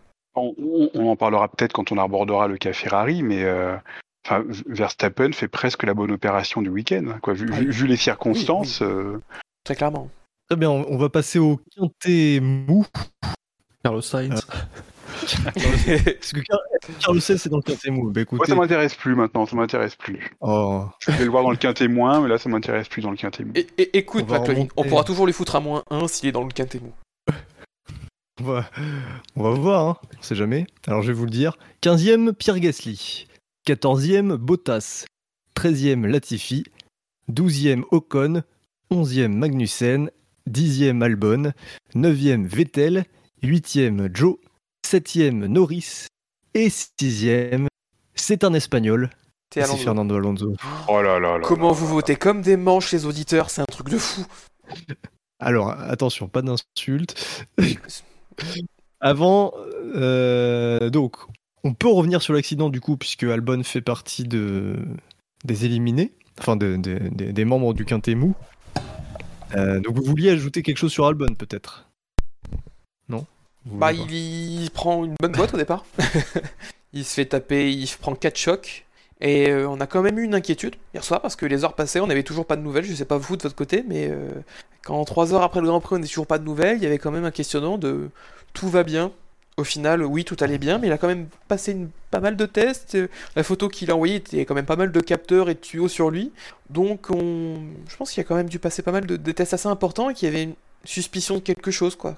Euh, c'est parce que c'est pas même Joe n'a pas eu le même protocole. Joe, lui, il est resté à la... au centre médical du circuit, alors que Albon, il a été euh, évacué euh, par hélicoptère à l'hôpital le, le plus proche, c'était celui de, Coventry, je crois, hein, si je dis pas de bêtises. Donc, donc finalement, alors que ce son, son ou ces chocs semblaient plus, plus anodins, on va dire, c'est lui qui a, qui a été le, le, plus sévèrement touché. Euh, on se demande pourquoi. Est-ce que, est-ce que la, voiture a été fragilisée lors d'un premier choc et que du coup euh, la cellule de survie n'a pas, n'a pas totalement joué son rôle dans les chocs suivants? Je ne sais pas. Ce serait intéressant d'avoir plus, euh, plus d'infos sur le, sur le pourquoi du, du, comment il y a eu de, de telles craintes à son sujet. Bon, si on récapitule, donc il se fait, euh, il, pile au moment de, du, crash devant lui, et c'est je crois Vettel derrière lui qui le, qui l'emboutit et qui l'envoie contre le, contre le mur à droite. Euh, après, il revient pleine piste. Je crois qu'il est d'abord il heurte Russell, si je dis pas de bêtises. Ocon. Après, et c'est Ocon. Après, il n'y a pas Russell aussi qui le. Non, Russell est déjà de, est, devant. Donc il y, il y, a trois chocs au total. 4 avec le, le mur. Le, Vettel, le, mur. Ah oui. Ah oui, Vettel par derrière, le mur, euh, Ocon et Tsunoda, ouais, ouais. Et Ocon, ça tape bien, euh, ça tape assez fort. Bon, en, travers, c'est jamais très très bon ce genre de, ce genre de choc. Chapeau aux mécaniciens hein, d'Alpine qui ont réussi à reconstruire la voiture de Ocon en un temps assez limité. Hein, ils n'ont pas mis longtemps.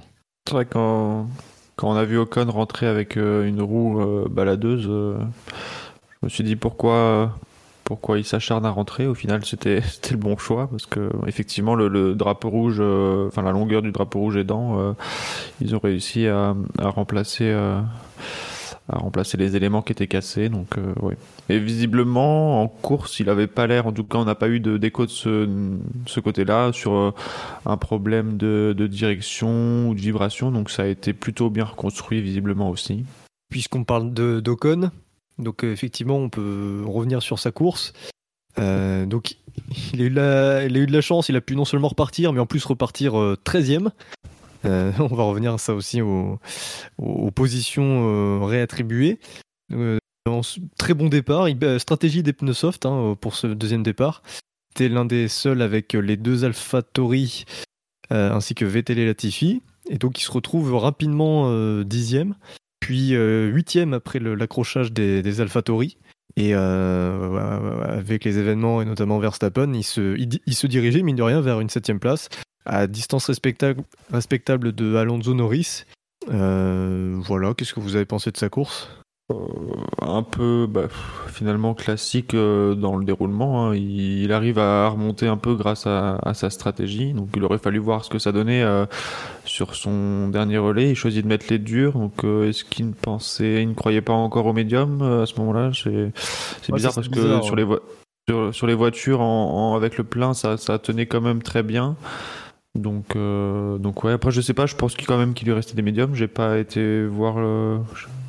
Je, je, je m'intéresse un peu à sa course maintenant, mais je pense qu'il lui restait quand même un train de médium pour, euh, pour finir sur des médiums. euh. Ah, vu comment ça a pas roulé en qualif avec des. Avec des en qualif, maintenant ils se font beaucoup en soft, c'est vrai. Même qu'ils sont qu'en soft, majoritairement. Euh, oui, après, je pense que le choix des durs, c'était aussi euh, pour voir, peut-être en tant que benchmark pour Alonso aussi. Ça peut être une idée. Alpine qui en profite pour, voir ce que ça donne. Et c'était un choix cohérent aussi de se dire on met les durs pour 30 tours, au moins on est sûr, il peut un peu plus euh, attaquer s'il se sentait mieux le vendredi avec. Mais c'est vrai que c'est dommage pour lui, ou quoi. Il, aurait fini, je pense, à une tranquille 7ème place, marqué des points. Il a encore été euh, régulier, sans forcément euh, autant briller en rythme pur que ce qu'a pu montrer Alonso ces dernières courses. Mais voilà, il est toujours, il est toujours là, Ocon, toujours dans les points, toujours dans les, dans les points euh, euh, intermédiaires. C'est jamais pour la 9 ou 10e place, c'est toujours pour entre, entre la 6 et 8e place qui se bat, et c'est pour ça qu'on le retrouve bah, assez bien au classement pilote. Il est, il est 9e et il est pas, pas très loin de Bottas, qui est 8e. Quoi. Et c'est vrai que c'est dommage euh, quand même de ne pas avoir mis les médiums quand on voit qu'Alonso il a fait 33 tours avec les médiums, avec le plein d'essence, sans, sans baisse de rythme. Donc c'est bizarre. Même peut-être qu'effectivement, comme tu le dis, euh, Quentin, il, il a peut-être fait, il s'est peut-être senti plus à l'aise euh, lors des essais avec les durs. Mais bon, euh, d'autres pilotes ont chaussé les durs avant lui et ça marchait pas fort. Même si lui il s'arrête parmi les plus tôt, mais je sais pas. J'aurais tenté le panache. Enfin bon, quoi qu'il arrive, ça change rien à sa course. Ouais, il est reparti pour mieux, pour mieux s'arrêter. Oui, voilà. Et du coup, il, quand même, euh, ce qu'il fait est quand même assez. euh, qui cause. Où il s'arrête déjà, bah, c'est pas de chance parce que, bah, on pourrait plus dire qu'il pouvait peut-être faire le, le choix de, de rentrer dans les, dans les anciens stands, les stands qui sont utilisés en MotoGP euh, ou dans d'autres catégories, pour tout de suite euh, arrêter la voiture. Il a fait le choix de, de continuer, ça a causé une safety car. Euh, et la safety car a été quand même été assez dévastatrice pour des pilotes par rapport à d'autres qui ont vraiment euh, été gagnants. Non, je pense que Hamilton et Leclerc sont vraiment les perdants de cette, de cette safety car, à contrario d'un Perez qui lui, a, ça a un peu été son jackpot. Tout comme pour Sainz, très clairement. Euh, ensuite, euh, est-ce qu'on- est-ce que vous voulez aborder le cas Vettel qui fait Est-ce qu'on peut dire qu'il fait une course à la Rosberg? J'ai toujours pas compris ce que c'était la définition de la course à la Rosberg. bah, C'est un bon résultat, euh, mais on est sûr, on- on- en fait, on, est, on le voit pas et on est surpris de le retrouver à une si bonne place. Il marque des points 9ème, on l'a vu, non, c'est pas un résultat à la Rosberg. On l'a vu Ouais, on l'a plutôt. On l'a vu on l'a- vu, Bah, si- il a s'il était- été... Ouais, il a été assez, assez vite, euh, assez haut dans le classement, je trouve. Avec, euh, il, il a fait un, il a fait un undercut de la mort. hein. Il a fait, euh, il s'est débarrassé des pneus tendres au bout de, au, au bout du sixième tour, et ça, ça a plutôt bien fonctionné. Il s'est, euh, ça lui a permis de mettre pas mal de monde euh, derrière lui. Donc, il a été euh, assez rapidement euh, bien positionné. Eh bah, j'avais même pas capté qu'il avait fait un undercut. J'avais même pas vu qu'il avait été qu'il avait pit de tour 6. Moi, je pensais qu'il était parti en médium.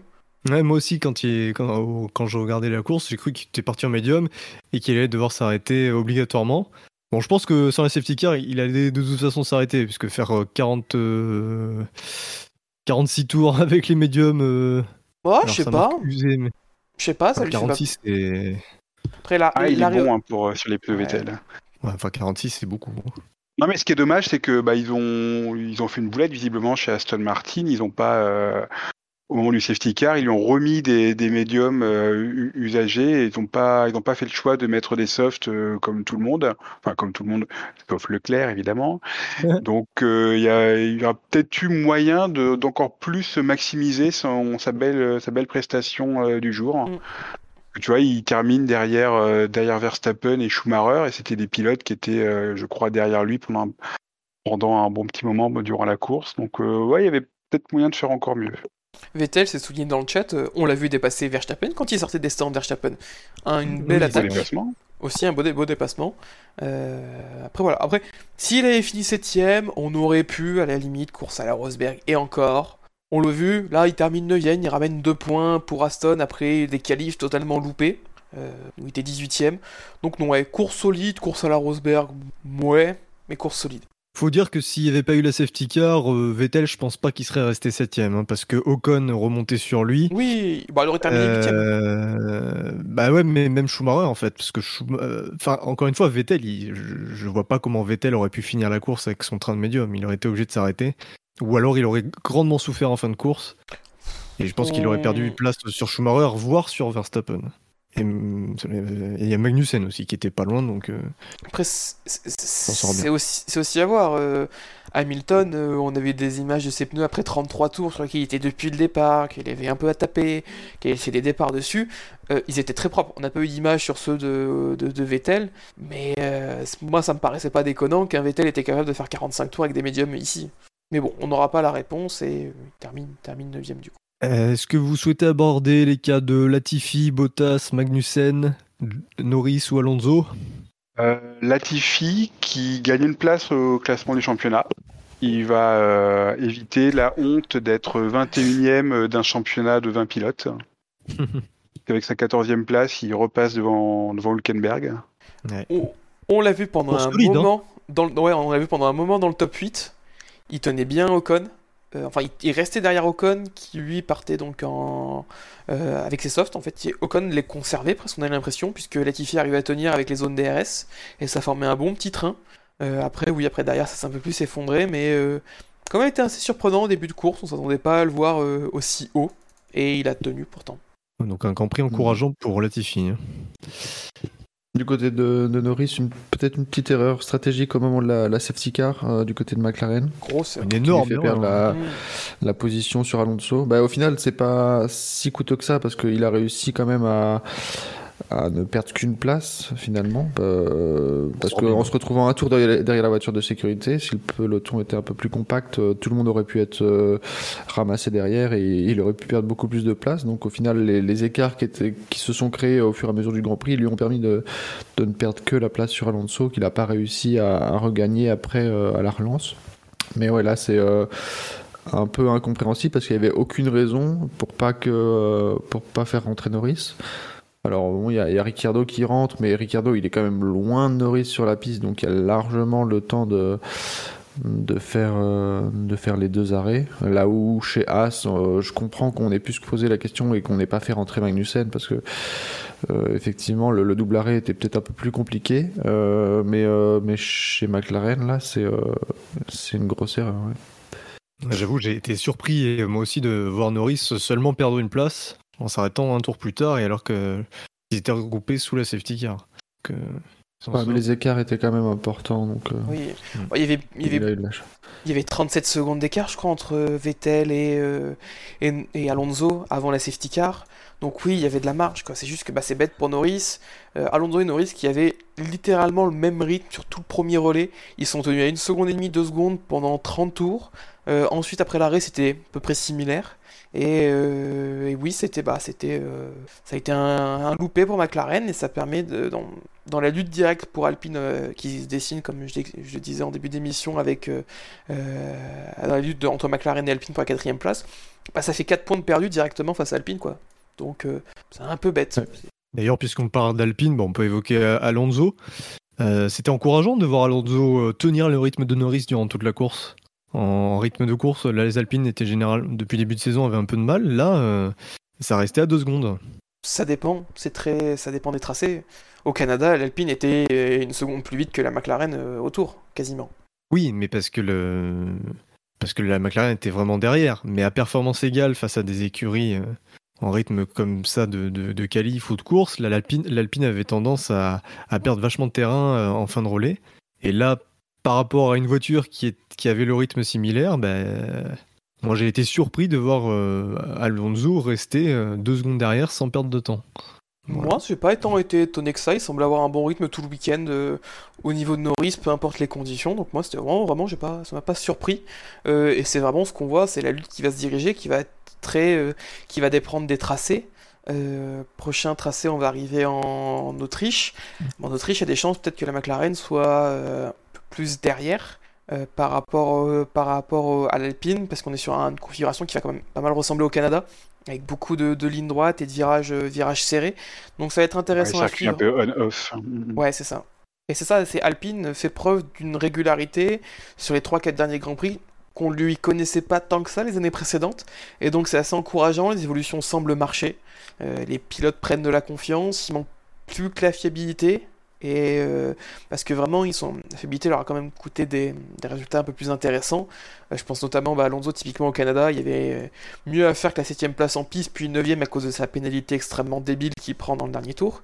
Euh, et, et, en parlant de pénalité, il, il ah. a fait la réflexion aussi concernant le fait que Leclerc estimait que Leclerc devait être pénalisé parce que pour lui, il a trop zigzagué sur ses défenses face à Hamilton. Euh, c'était compliqué à juger parce que vu que les commissaires étaient un peu, étaient un peu au bar pendant toute la course et même pendant tout, tout le week-end avec les différentes épreuves et qu'ils ont jugé ce qu'ils avaient envie de juger plus ou moins bien, souvent moins bien, euh, bah oui, je peux comprendre sa réflexion. Il se dit ah bah moi je fais 3 décalages, euh, je me prends 5 secondes. Lui il fait 3 fois 3 décalages, il prend rien. Après des situations étaient, étaient différentes, mais bon c'est qu'il remet toujours en cause un point qu'on évoque souvent, c'est-à-dire l'irrégularité complète et intermittence des, des commissaires. C'est vrai ça, les trois, les quatre décalages de Leclerc hein, dont il parle, ou c'est encore une exagération chiffrée? Bah, En tout cas, s'il veut voir un décalage assez important, il y a, fait, il y a Verstappen sur Schumacher dans le dernier tour, où il fait, euh, il change deux fois et demi de trajectoire. Oui, mais ça, il s'en bat les couilles, Alonso, ça lui fait oui. pas gagner de place. mais Leclerc a rien fait de plus important que d'autres pilotes qui, eux, n'ont pas été pénalisés. Donc à partir de ce moment-là, si c'est la fête du slip niveau décalage pour tout le monde, bah oui, mais je peux, comprendre sa réflexion, même si elle est teintée d'opportunisme, forcément. Du coup, on parle des décalages, vous voulez en parler maintenant ou? Parce que c'est vrai que c'est une réflexion que certains ont eue comme ça en passant, mais est-ce qu'on peut faire une réflexion globale? Est-ce qu'il faut tout simplement se dire, bon, on pénalise pas quoi qu'il arrive parce qu'au final, on est un peu capable de, de pénaliser tout le monde. Non mais Moi, parce vais... que c'est ça, je veux dire, il y a, y a les. Euh... Mais de... à, à, chaque course, quasiment à chaque course, on se plaint euh, du fait qu'il y a des pilotes qui sont pas sanctionnés, d'autres qui le sont. Euh, c'est pas forcément les mêmes. Des grands prix où ça passe, des grands prix où ça passe pas. Est-ce qu'il vaudrait mieux pas à ce compte-là, bah, dire, bah, écoutez, poussez-vous hors piste et basta. Hein. Moi, le, les, décal... les zigzags en ligne droite, ça ne me dérange pas trop. À partir du moment où on a fantasmé sur le coup du dragon de Gasly et Amanza, à partir du moment que les zigzags sont faits et que le pilote derrière ne doit pas faire de manœuvre d'esquive d'un changement de direct, d'un énième changement de direction, pour moi c'est pas quelque chose qui doit être pénalisé parce que ça fait partie de la course. Donc c'est typiquement euh, Alonso au Canada, Bottas fait une manœuvre qui lui qui fait sortir Bottas de la manœuvre à cause du zigzag d'Alonso. Euh, par contre, euh, là, c'est pas quelque chose qu'on a semblé voir. Et si là, le truc c'est que c'est quelque chose qui est pas clair, la FIA. Si dans les règles on dit ok, vous pouvez zigzaguer autant que vous voulez en ligne droite, mais à partir du moment où un de vos zigzags euh, cause le pilote derrière vous à devoir faire une manœuvre d'évitement, à devoir lâcher, à devoir euh, vous esquiver tout simplement, c'est pénalité. Mais euh, si pour moi ils font tous des coups du dragon, c'est pas un problème.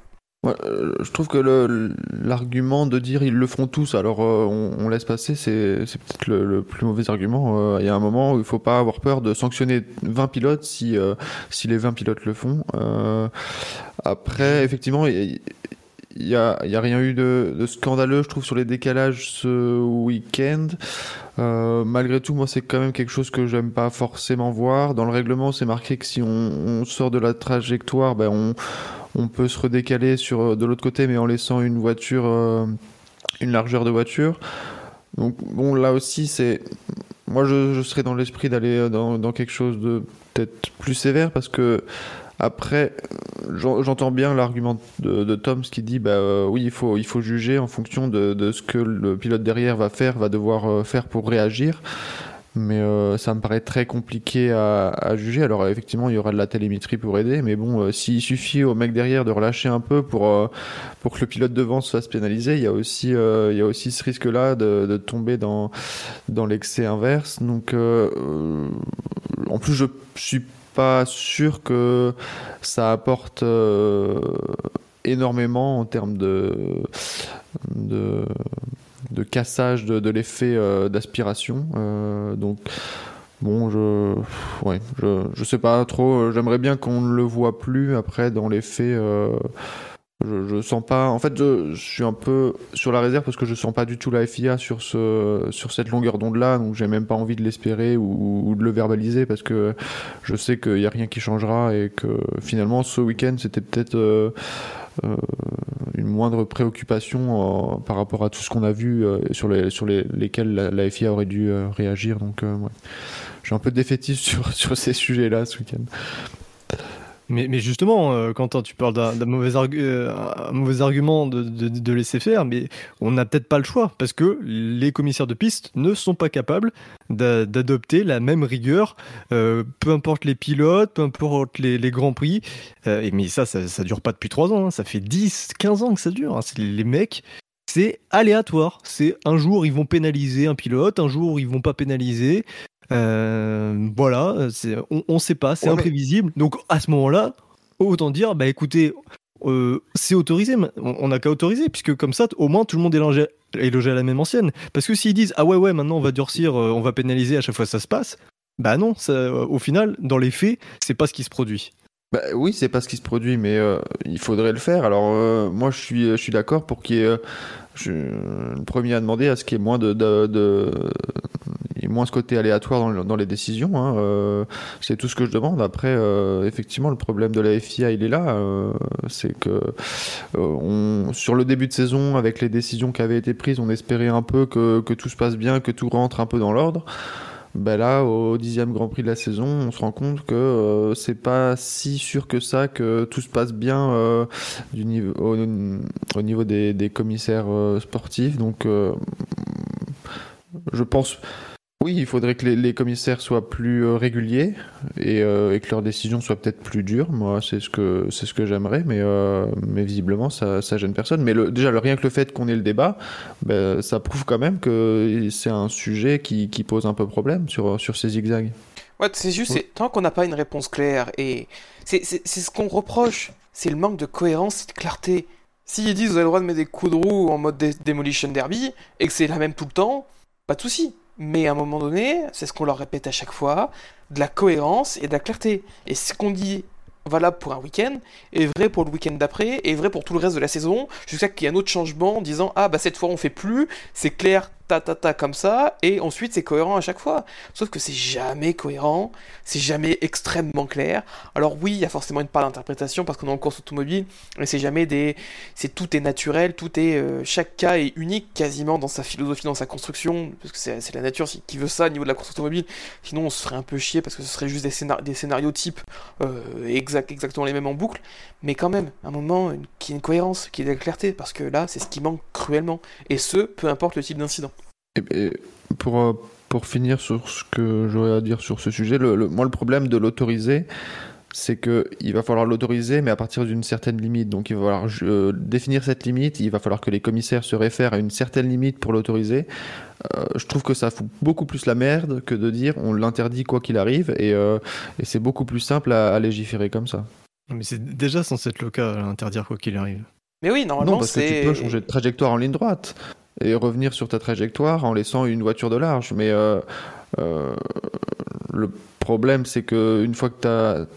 Oui, normalement, tu n'es pas censé faire plus de zigzags, mais. Euh, c'est vrai que dans les faits, quand on le voit, un pilote où il y a une certaine distance avec son poursuivant qui, qui fait le coup du dragon, ben, effectivement, ça ne paraît pas dangereux, même si c'est pas forcément dans les règles. Mais, mais oui, je, après, je parle pas forcément du coup du dragon, hein. je parle plutôt de laisser la place euh, ah. dans les virages. Le coup du dragon, ah bah non, mais ça la place.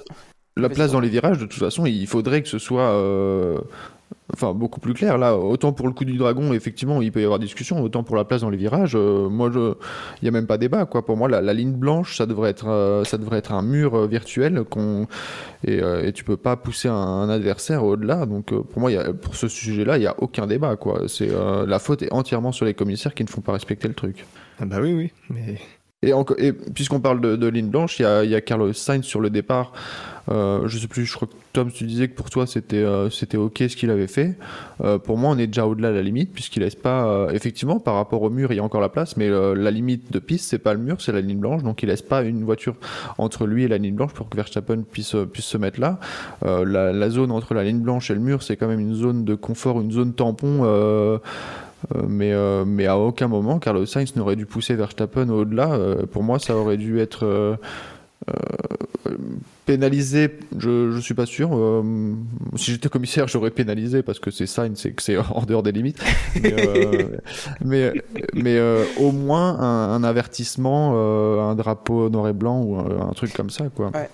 Moi, ça me dérange pas parce que sur, comment il a été décalé, parce que euh, on est dans une situation un peu quand un pilote laisse de la place, laisse le vibreur ainsi qu'une partie de où le pilote peut mettre la roue à gauche quand il sort à deux francs d'un virage et qu'il y a de la place qui est laissée. Pour moi, ça, c'est pas si problématique que ça le tassage. C'est pas comme s'il allait totalement euh, contre le mur, l'étouffer, l'incitant à se retirer de la manœuvre alors qu'il était légitime. Là, Verstappen n'a pas dû se retirer de la manœuvre. Euh, il a été gêné.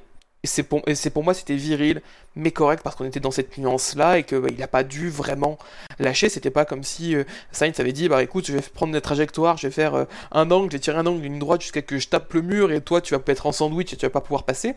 C'était pas le cas. Après, je pense qu'il faut quand même qu'il y ait quand même une certaine marge entre tout ou rien. Là, ce week-end, euh, on a surtout il y a des manœuvres, oui, euh, qui on a vu ou qui étaient bah, pas légales. On l'a abordé tout à l'heure avec Verstappen, mais les deux manœuvres de Perez, euh, vu qu'on parle de ces manœuvres-là euh, indirectement sans les citer depuis tout à l'heure, on va rentrer dans le vif du sujet. Pour moi, les deux, elles sont illégales. Les deux, elles valent 2 fois 5 secondes. Très clairement. En tout cas, au moins, les commissaires ont été cohérents sur le même Grand Prix, ce qui est rare, parce qu'au moins, que ce soit euh, Sainz sur Verstappen, euh, Hamilton sur Leclerc au, au premier tour, Verstappen sur Schumacher, Perez sur Hamilton en fin de course, au moins, ils ont pénalisé personne. Mais euh, bon, la, la cohérence, Ouais. il faut l'avoir, surtout sur tout un championnat. On reparlera, je pense, de la bataille de Perez quand on l'évoquera avec, euh, avec Leclerc et Hamilton, parce que je pense qu'ils vont être tous les trois groupés au, au, au quintet. Mais oui. Ah, bah écoute, il reste 5 places, ils sont 3, oui, c'est possible qu'ils soient regroupés, bien vu.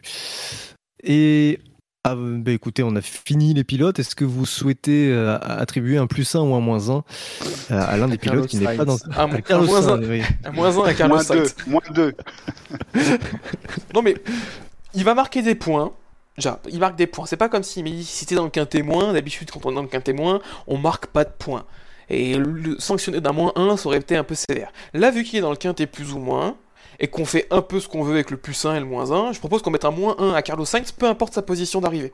Bah, surtout que euh, c'est 8 points moins 1, ça fait 7, il sera toujours en tête. Donc, Il sera euh, toujours en tête. Donc, moins, moins 1 pour Carlos, peu importe où il est, c'est moins 1. Allez, c'est adopté. Oui, oui, oui. non, Ouais. après je vais me faire taper dessus par le président, donc euh, Ouais. je veux une autre proposition. Il dort. Ouais, à ce temps-là il dort, mais euh, demain il dormira pas. Il s'endormira. On est à 1h30 de podcast, il va s'endormir avant. On le connaissait pas. hein. Ouais. On parle de Bouchard. Non, mais plus, sérieuse- plus sérieusement, est-ce que vous avez des d'autres revendications? Voulez vous asseoir sur, euh, sur votre plancher? Je, je reprends la liste du quintet mou. Un plus un Russell pour son geste héroïque. On peut notifier on le pas- positif. On n'en a pas parlé.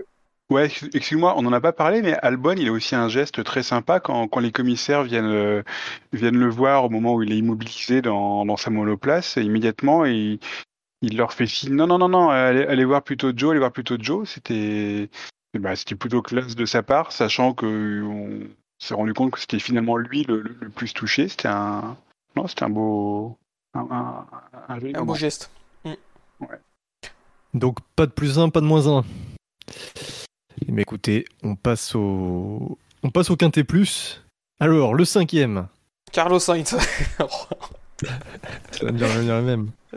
Euh, pff, Allez, non, c'est pas C'est Mick. C'est Mick Schumacher. Enfin, les premiers points pour Mick Schumacher. 273 points, tous positifs. Belle course, enfin des points. Euh... Pardon, qu'est-ce que... que... que dire sur sa course? Il a, été, il a été bon finalement pendant tout, tout le Grand Prix parce qu'il était au niveau de Magnussen toute la course. C'est bizarre parce que As, depuis le début de l'année, c'est un peu les, les, spécialistes des occasions ratées. En plein de fois, on a vu des courses, on s'est dit ah là il y y a des beaux points à prendre pour eux, là pour Magnussen et pour Schumacher, et au final, euh, ils finissaient par euh, par passer à côté. Et là, euh, ce week-end, franchement, j'aurais pas du tout misé sur euh, sur les As qui étaient euh, qui étaient qualifiés qualifiés très très loin. Et, et paradoxalement, c'est c'est ce week-end-là où elles arrivent enfin à faire un tir groupé euh, dans les points. C'est assez inattendu.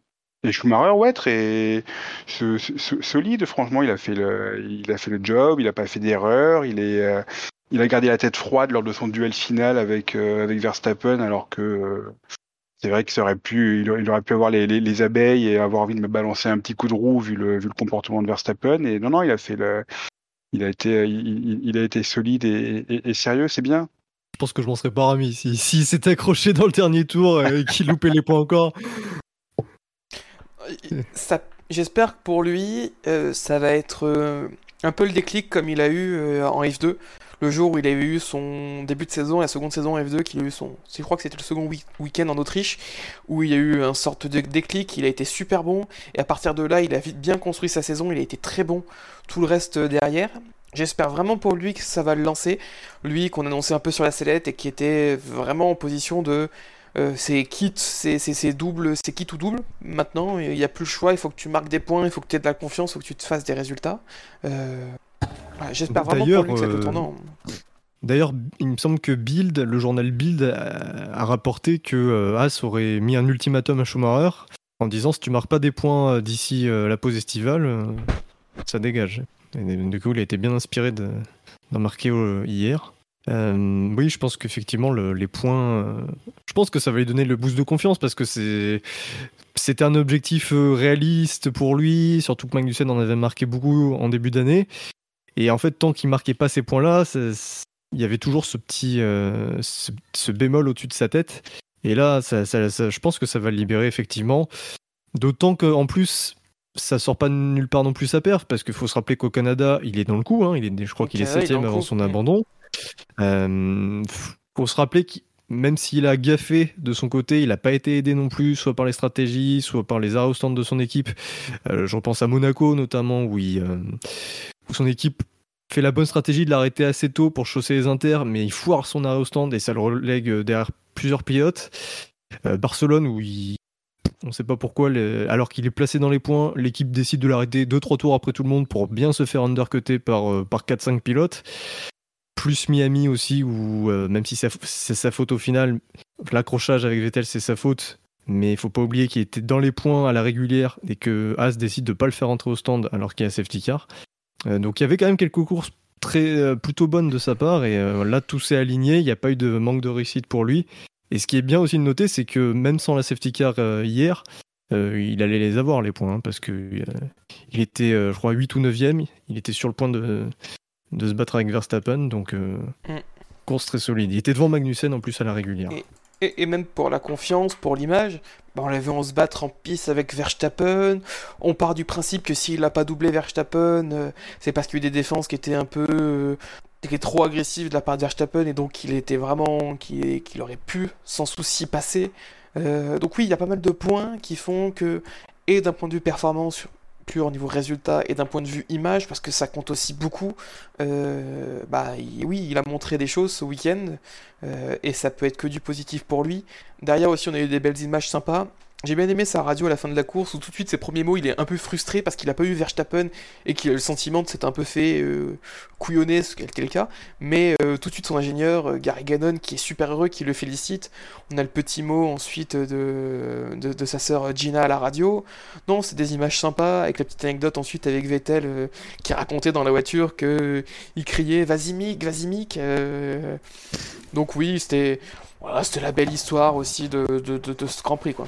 On aime bien les belles histoires, nous, ouais, SAV, on est comme ça. C'est ça. Eh oui, on est, on est des. On est sensible. Voilà. On Ah, tacle tout le monde, ça- mais on a des gros cœurs. C'était, c'était assez émouvant. euh. à, à voir. Et ce qui est bien aussi pour, pour euh, Schumacher, c'est que. Alors, ça aurait été parfait qu'il passe Verstappen, mais là, le fait d'avoir tenté vraiment de cette fight avec Verstappen tout en évitant l'accrochage, c'est- que du bonus. Parce que il aurait pu ne pas du tout se bagarrer et laisser tomber. On aurait dit, bon, c'est normal, mais en même temps, on serait dit, voilà, il aurait quand même pu essayer. Mais là, le fait d'avoir essayé et d'avoir eu la sagesse de ne pas aller trop loin, c'est bien aussi pour la suite. Ça veut dire que voilà, il, peut aussi gérer des situations très chaudes euh, malgré la, pression inhérente à- au contexte actuel. Le quatrième, alors là, il reste plus que quatre pilotes et que des top pilotes. hein. Il reste donc les deux pilotes Ferrari, Hamilton et Perez. Il n'y a pas que des Euh, top pilotes, il y a Il y a trois top pilotes. Ah oui, j'ai toujours la même erreur. Même la dernière fois, on me l'a reproché. Je parlais de, de Cador et j'avais cité Carlos Sainz. Honte à moi. Euh, c'est c'est difficile d'évoquer la, la course chacun, chacun de leur côté parce que c'est vrai qu'ils sont un petit peu regroupés. Mais enfin, on va quand même essayer. Et donc, d'après vous, qui est quatrième? Carlos Sainz? Alors, Arrêtez avec Carlos Sainz. Vous savez que ça ne sera pas ça. Non, si, c'est- lui, effectivement. Enfin, nous, atte- nous Ah. atteignons le, le but. Donc, Carlos Sainz, euh, 1033 points positifs, 0 négatifs, un bon score. non, 433 positifs, 87 négatifs. Euh, Carlos Sainz, est-ce que c'est pas le vainqueur le, le moins méritant de la saison? Oh, c'est le premier vainqueur. Et qui se rappelle d'une première, d'une première victoire plus fat que celle-là? Kovalainen Hongrie 2008, c'est pas mal aussi, je trouve. Ouais, c'est pas mal. mais, au, mais au moins, Kovalainen, il avait rien fait de mal. Oui. Alors que Sainz, il fait des choses mauvaises sur cette course. Mais il fait une course dégueulasse, Sainz. faut, faut dire, faut dire ce qu'il est. Il a de la chatte que Joe a décidé de voir le monde à l'envers au premier tour, parce qu'il s'est chié dessus, littéralement. Euh, Ensuite, il fait son erreur dans Maggots Beckett Chapelle quand, quand, quand il voit que la Red Bull est un peu trop proche et dès qu'il y a un peu de pression, euh, oups, bah, plus de Bah Carlos. ouais, elle était à deux, elle était à deux secondes, attends, t'imagines pas Il, s- il- il ça, ça- ensuite, ça devait faire gros dans les, ça devait faire gros dans les rétros. Hein. il, il se fait ensuite mettre la pression par son coéquipier qui a un demi-aileron. Euh, il lui pisse dessus en rythme de course. On lui demande d'atteindre des objectifs. Deux fois, la radio il dit Bah, ok, Carlos, euh, 32-2. Il fait 32-7 le tour d'après. Euh, No, no comprendo italiano. euh, le seul moment où il a été bon, c'est quand Ferrari ont été moins bons que lui encore. Ouais. Quand ils, l'ont- quand, ils, quand ils lui ont dit Ok, Carlos, euh, mets 10, vo- 10 voitures d'écart entre Leclerc et toi. Non. Et là, c'est le seul moment où il a été bon de la course, au niveau de la réflexion. Après, il passe, passe Leclerc, qui est une brebis abattue avec ses, ses pneus durs et son aileron avant euh, mort à la relance. Il va avoir aucune température dans les pneus. Euh, et puis, bon, ensuite, il gagne parce que Perez n'a pas le temps de le remonter. Oui, tout, tout lui a réussi dans, dans ce Grand Prix. Le fait qu'on remette la grille de départ de la vraie grille de départ après l'accident, alors qu'on aurait pu penser que ça allait être l'ordre euh, l'ordre après le premier virage, le, le problème de Verstappen, Leclerc qui a un aileron pété, Perez qui est plus là, et puis donc la, la stratégie de Ferrari qui, euh, qui l'avantage. Plus, comme tu l'as dit Tom, le fait que ça se bagarre derrière lui, euh, parce que Leclerc fait le boulot, on y reviendra. Euh, Oui, effectivement, je- je- ça, ça méritait le quintémoin. Je comprends que les auditeurs n'aient pas voulu mettre un, un vainqueur de Grand Prix dans le quintémoin, ça, ça se fait rarement. Ouais, mais fallait marquer le coup là. J'avais marqué le coup. Surtout pour une première victoire. ouais, voilà, Oui, oui, oui. Mais Tom a, souligné quelque chose. Sainz, il, est très très bon sur un, point précis. C'est les coms radio. Il, euh, sait se faire entendre. Il, sait faire passer les, messages qu'il a envie de faire passer. Il, sait se faire respecter. Et, face à un muret des stands de Ferrari qui est complètement à la ramasse, qui est complètement perdu, eh ben, il a réussi à les balader, mais à les balader en, en obtenant pendant je sais pas combien de tours que Leclerc reste derrière lui, euh, alors que clairement il n'avait pas le rythme, en, en- en obtenant que, enfin voilà, il- ça au moins c'est quelque chose de, positif chez lui. Il s'est bien, bien mené bien mené sa barque euh, à, la radio et ça lui a plutôt réussi aujourd'hui. On l'avait déjà souligné lors lors de précédents grands prix. Je crois que c'était euh, Hongrie à, à 2000, Monaco, ouais, à Monaco cette année, Ah oui. puis je crois, oui, puis la- la- l'année dernière aussi, effectivement. Euh, je- voilà, c'est, écoute, c'est une qualité co- comme une autre. hein. À, à défaut d'être un bon pilote, euh, ça, ça- ça compte. Et euh, c'est vrai que enfin, le- Leclerc, il, enfin, je me, mets- je me mets à la place de Leclerc, quoi. Il doit, il, il doit être fou. Un, un- un scénario de course pareil, c'est, c'est incroyable.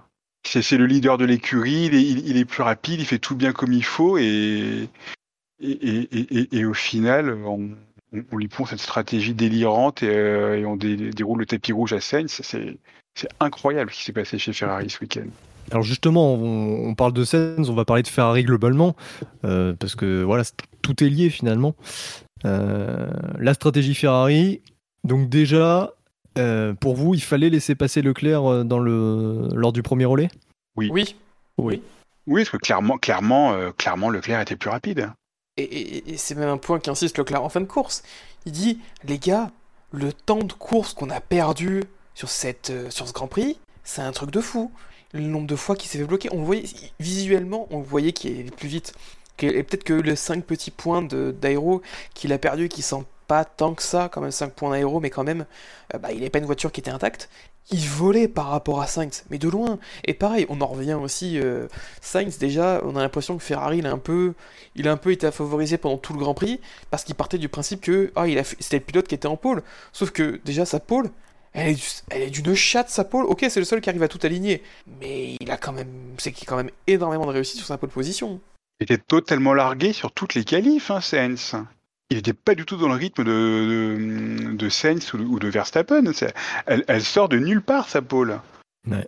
Il y a une pole qui sort de nulle part, une victoire qui sort de nulle part. Mais c'est le, c'est un week-end délirant. Non, mais, même, mais même tout- toutes ses premières, son premier podium, il sort nulle part. Il est même pas sur son premier podium vu que c'est Hamilton qui est sur le podium à sa place au Brésil en 2019. Non mais euh... ouais, puis même sur la dynamique de la saison, euh, enfin voilà, il y a 11 points d'écart entre Leclerc et Sainz. On se demande comment c'est possible alors que depuis le début de l'année, euh, Leclerc est meilleur que Sainz à chaque qualif, à chaque course. Et, puis pas, Aucune exception. et, et pas d'un peu, hein. C'est parfois gros, de beaucoup. c'est des gros écarts à chaque fois. Oui. Plus le nombre d'erreurs de Sainz depuis le début de l'année. Qui se, qui se foire en début de course en Australie, qui se foire lors des qualifs à Imola, qui se, qui se sort aux essais à Miami. Bon, c'est les essais, on va pas trop lui en tenir rigueur. Euh, qui, il y a quoi d'autre comme course? Bah là, il se rate au début de course ici. En plus d'être moins, moins rapide que Leclerc, que ce soit en qualif ou en course, en plus il fait pas mal d'erreurs. Et non, le mec est à 11 points et ça va encore sortir. euh, Ah, vous avez vu euh, ah, très régulier, franchement. Leclerc fait une saison décevante. Sainz, smooth operator. Oui, bah c'est bon. euh, c'est bon ça. euh, Calme-toi. Donc c'est voilà. Et, et mais ça c'est la faute de Ferrari qui, qui aussi qui qui avantage Sainz dans les décisions stratégiques, parfois sans le vouloir. Ils savent même pas ce qu'ils font. Au moins, Mais oui, ils l'avantagent pas parce qu'ils veulent l'avantager. ils- l'avantagent parce qu'ils sont perdus, qu'ils ils savent pas prendre des décisions, ils savent pas trancher. T'as Le- Leclerc, il est largement devant au championnat, il joue le titre, hein, Leclerc. Il est, même s'il est loin actuellement de, de Verstappen, il, il joue le titre, hein, dé- dé- décemment. Oui. On, peut, on peut dire qu'il est candidat au titre. Donc, il, il joue le titre, il, est- il est- il est plus rapide euh, tout, tout le week-end. Il est plus rapide en, en course euh, au, au moment où la décision doit, doit- doit être prise. Il n'y a pas à tergiverser. Tu, tu, tu dis à Sainz, aïe, tu t'écartes, tu laisses, tu, tu laisses les, les grands jouer maintenant. Il n'y a pas à tergiverser un instant. Et non, c'est pour Ferrari, tout a l'air compliqué. Ils ont pitié de Sainz. Mais ils ont pitié de Sainz, ils sont surtout dans la capacité et ils font une erreur débile de pas dire ok, les circonstances du début de saison font qu'on se retrouve dans cette situation où notre rival Red Bull, le pilote numéro 1, est à 50 points de nous. Voilà, le Charles, tu es 25-30 points devant Carlos. Ok, bah maintenant on va mettre tous nos œufs sur toi. Carlos, désolé, t'as pas été convaincant au début de saison. Tes pilotes, tu passes, entre guillemets, numé- si- s'il y a un choix à faire, tu seras numéro 2. Sauf qu'ils ne veulent pas faire le choix. Et là, c'est encore pire parce que tu l'as souligné plusieurs fois, Bilo. 11 points. Maintenant, comment vas-tu dire à Ferrari qu'il doit faire un choix entre un pilote numéro 1 et numéro 2 quand les deux sont à 11 points et qu'on a vu ce qui s'est passé à Silverstone? J'ai lu ce commentaire sur, sur Twitter, ça m'a ça ça m'a fait bondir. Quelqu'un qui disait Ah bah Ferrari, ils ont eu raison de pas faire de choix, hein. il y a que 11 points de différence, ça prouve bien qu'il n'y a pas de numéro 1 et pas de numéro 2. Mais vo- vo- voilà l'absurdité de la situation. Eh oui. Mais c'est on re- c'est le même scénario que l'an dernier. hein. Ah, mais... Euh, L'an dernier, pareil, on avait euh, plus de réussite pour Sens qui finit devant au championnat, alors que Voilà, même si c'était un peu plus tendu et que Sainz avait quand même fait une bonne saison. Mais là, là honnêtement, il n'y a pas photo. Il y a une domination totale de Leclerc. Chaque qualif, chaque course. Encore plus net que l'an dernier, encore plus net. Voilà, bien plus net. Il n'y a rien, il n'y a, y a pas photo. Et on, Leclerc a fait le boulot sur les cinq premiers Grands Prix. Euh, et même après, mais au moins en termes de résultats sur les cinq premiers Grands Prix, pour avoir une avance de 50 points, je crois, sur, euh, sur Sens, pour plier le débat, se dire voilà, je suis numéro 1. Et non, Ferrari se dit allez, on va essayer quand même de, de promouvoir Sens, lui donner la confiance. Il y en a certains qui, même parmi les, commentateurs, qui disaient ouais, mais euh, bon, faut essayer de, de, manager ton pilote numéro 2 pour lui donner confiance. Mais donner confiance de quoi? Lui donner confiance, ça, ça, sert à rien puisque le gars est pas capable de, de tenir le, le, rythme, il fait des bourdes tout le temps. C'est pas une histoire de confiance. C'est surtout que c'est comme si Ferrari, honnêtement, du ressenti que j'en ai, a tout fait pendant la course pour que ce soit Sainz qui gagne.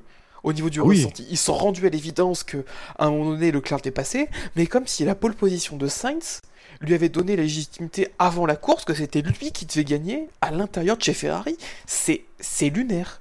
C'est assez lunaire. Et derrière, bah, il y a l'erreur stratégique de ne pas faire rentrer euh, Leclerc alors que bah, déjà il a le temps de rentrer au stand parce qu'il n'a pas passé les safety cars, il est à peine dans, dans, dans il rentre à peine dans ce quand la safety car est déclenchée. On lui dit pas pit, derrière on fait pit Sainz, lui il se retrouve le dindon de la farce parce que derrière tout le monde est en pneu neuf. Tu m'étonnes, c'est dramatique pour Leclerc que euh, sur les 5 derniers Grands Prix, 5 euh, derniers Grands Prix, à part le Canada, et Bakou, où il est le deuxième plus rapide, c'est le plus rapide, de loin, très clairement. À Barcelone, il est devant, à Monaco, il surnage. Et ce week-end, en rythme pur sur le, sur, sur, sur le sec, c'était kiff kiff avec Verstappen. Verstappen a son problème, il est libéré, il est tranquille. Et bah non, et bah non, il finit quatrième, parce que Ferrari lui a encore pissé dessus. Comment, comment vous voulez pas qu'il soit détruit Ça fait 5 grands prix qu'il est pas sur un podium. Et... 34 points inscrits sur les 5 dernières courses. Et, pas de podium, tu l'as dit. Et le pire, c'est que dans tous les cas, aucun des résultats n'est de sa faute. Tout est lié à soit le matériel qu'il dispose, soit aux conséquences du matériel qu'il dispose, soit une stratégie foireuse de l'équipe.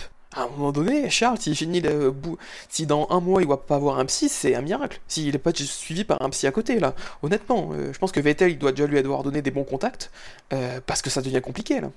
Le, pire, c'est que Binotto n'assume absolument pas l'erreur. Non. non. Normalement, Binotto, après la course, il devrait dire Ouais, écoute, désolé, Charles, on a complètement merdé, on a là, vraiment on s'est on s'est chié dessus, on a, foiré. Mais non non non, il va chercher à, argumenter, à expliquer la décision. Oui, on pense que si on avait fait un double pit, eh bien peut-être que ça aurait, euh, ça, aurait euh, ça, aurait gêné, euh, enfin ça aurait pénalisé Sens, qui aurait dû patienter trop longtemps, qui aurait perdu une place. Non mais on est où là? C'est ah, délirant, délirant. Ferrari, ils font des arrêts de, 5 secondes, donc peut-être qu'ils seraient gênés du coup. Mais en, réalité, il faut regarder l'écart entre Leclerc et Hamilton. Et il ne faut pas qu'on me sorte l'excuse, euh, oui, oui, mais ils ont très peu de temps pour prendre une décision. Non, cette décision, ça doit se prendre en amont, en anticipant ce genre de choses. C'est pas, euh, les mecs doivent se dire sur le mur des stands, bon alors, s'il y a une safety car, s'il y a une VSC, ah comment ça se passe? Ils doivent déjà anticiper ce genre de choses. Et là, Leclerc, il a 6 secondes d'avance sur Hamilton. Un arrêt allez, un arrêt euh, correct, c'est 3 secondes. Et euh, ça, passe, faire rentrer les deux. Et en plus de ça, ça c'est vitesse réelle, les 6 secondes. Là, sous rythme de safety car où les, pilotes roulent plus lentement, c'est plus que 6 secondes qu'il y a entre Leclerc et Hamilton. Ça, va être une, dizaine. Donc il y a largement le temps de faire rentrer les deux. Une autre déclaration lunaire de Binotto que j'ai lue, on lui demande alors, bah, vous, comprenez la déception de Leclerc? Il lui répond Bah non, je comprends pas, il a fait une très belle course, il était même devant. mais oui, mais, oui, mon gars, mais c'est justement pour ça qu'il est déçu. Parce qu'il a fait une très belle course qui méritait de gagner et que, et que vous avez complètement pourri sa course. voilà, c'est. Enfin, je, je vois pas comment appeler ça autrement que, que, de l'incompétence ou de la stupidité du, du, côté de du côté du muret euh, Ferrari. C'est incroyable. C'est incroyable. Et donc il y a non seulement l'argument de... Euh, euh, pardon Quentin, je, vais te laisser parler parce que tu n'as pas donné ton avis. Non, non, mais de toute façon, j'ai rien à rajouter. Je, enfin, je, trouve que la, situation, de toute façon, parle d'elle-même. C'est, euh, c'est complètement débile ce qui s'est passé. Euh, et puis, pour le coup, on, on ressentait vraiment à la radio qu'ils avaient l'air complètement perdus. C'est les, les pilotes qui, euh, qui décidaient, qui posaient les questions. Euh, je crois que c'est Leclerc qui doit demander plusieurs fois est-ce qu'il doit se battre avec Sainz? Les pilotes étaient perdus et, euh, et l'équipe ne savait vraiment pas donner euh, de réponse à, ce qu'il devait faire. Et au final, quand l'équipe a décidé un peu euh, à donner des directives, bah, les pilotes, je repense à la radio de Sainz avant la relance où, euh, Sainz, pour le coup, je pense qu'il a eu la, bonne- réaction, mais, euh, mais le mal était déjà fait de toute façon pour, pour la course de Leclerc. Donc, euh, c'était effectivement assez lunaire. Franchement, c'est la première fois que ça me saute aux yeux. Je les ai défendus à Monaco parce que pour moi, ils n'ont pas perdu si bêtement que ça à Monaco. Autant là, ici, c'est. c'était c'était très divertissant. J'imagine les, les mecs sur le, les conversations radio euh, Leclerc. Est-ce que je rentre au stand? Euh, Rain is not coming. Mais c'est ça. Ok, le, nombre merci, pour l'info. le nombre de fois qu'ils lui ont répondu à côté. Oui, oui, oui. Oui. C'est fou, c'est incroyable. C'est quoi le rythme de Lewis? Ok, Charles, t'es sur les bons pneus. Quoi? C'est ça, mais c'est ça. Putain, c'est- c'est incroyable. On dirait là, on- même Jeff, qui a été remplacé, RIP Jeff, dans la série F1, il était plus compétent que ça quand tu lui posais des questions. Mais je pense que ce que tu disais, Tom, sur le sur Leclerc, c'est c'est vrai que dans sa tête, ça doit être euh, ça doit être un, carnage, quoi. Le- pour détruire ton pilote, euh, y tu peux pas mieux faire que ça. Déjà en course, ne pas lui donner les réponses qu'il attend, et, euh, et en plus, bah, lui détruire complètement son son sa course et peut-être même son son championnat. Là, c'est euh, pour Leclerc, ouais, je il avait l'air vraiment dégoûté euh, C'est compréhensible, mais tu m'étonnes. Après, pour revenir sur, euh, sur Sainz, peut-être que la première victoire sera un boost pour lui. J'y crois Que pas. ce soit le, le, le- le pompon pour, euh, pour Ferrari, quoi. Qu'un Sainz soit revigoré et puis qu'il se mette à faire chier Leclerc encore plus. J'y crois absolument pas. Pour moi, euh, sa victoire, c'est pas une erreur, un peu une erreur de parcours, mais toutes les planètes se sont alignées pour lui, euh, alors qu'il a un peu tout fait pour essayer de viser les yeux fermés. Mais, euh, mais oui, après, euh, tout cas, ouais, c'est, il y a, je comprends pas Ferrari. Et puis bon, heureusement, on n'a pas, il y a pas encore les, il y a pas les tifosi qui participent à l'émission, mais je pense que si on avait eu du Dino, du Spider ou du Gus Gus ce soir, euh, on sortait les trompettes euh, d'hymne de la mort, euh, très clairement. Oui, parce qu'en fait, nous, ça nous fait marrer. On n'est pas des, euh, on n'est pas des fusils, donc. euh, Ah, ça fait, mal- ça, ça en fait presque mal pour Charles, quoi, de, de le voir. Ouais, ça fait mal pour Leclerc, qui est un, qui est un pilote Ouais. magnifique et qui mérite mieux que ça. C'est vrai que là, on... hier soir, j'avais qu'une envie, c'était de le voir, euh, de le voir dans une autre équipe, quoi, une, vraie équipe. Bon, malheureusement, il est, il est bloqué chez Ferrari pendant encore un petit moment. Et de toute façon, le marché des transferts est un peu, est un peu bloqué. Donc, il va falloir que, falloir qu'il fasse avec, le pauvre. Mais ouais, ouais, ça fait, ça, ça fait de la peine. Mais surtout que Ferrari, c'est le cas chaque année. À chaque restructuration, à chaque fois qu'ils sont dans le coup, il y a eu un changement complet. On nous a bassiné avec ça. 2020, 2021, on repart sur des basses scènes. L'ancien Ferrari n'existe plus. On verrait plus les erreurs qu'on a fait en 2017-2018. Du coup, ils nous font une compilation Maxi Best-of en 10 Grands Prix cette année. C'est là où on voit euh, la difficulté d'être pilote Ferrari quand tu te bats pour le titre, depuis un grand nombre d'années. C'est-à-dire que tu dois composer contre ton équipe aussi de temps en temps.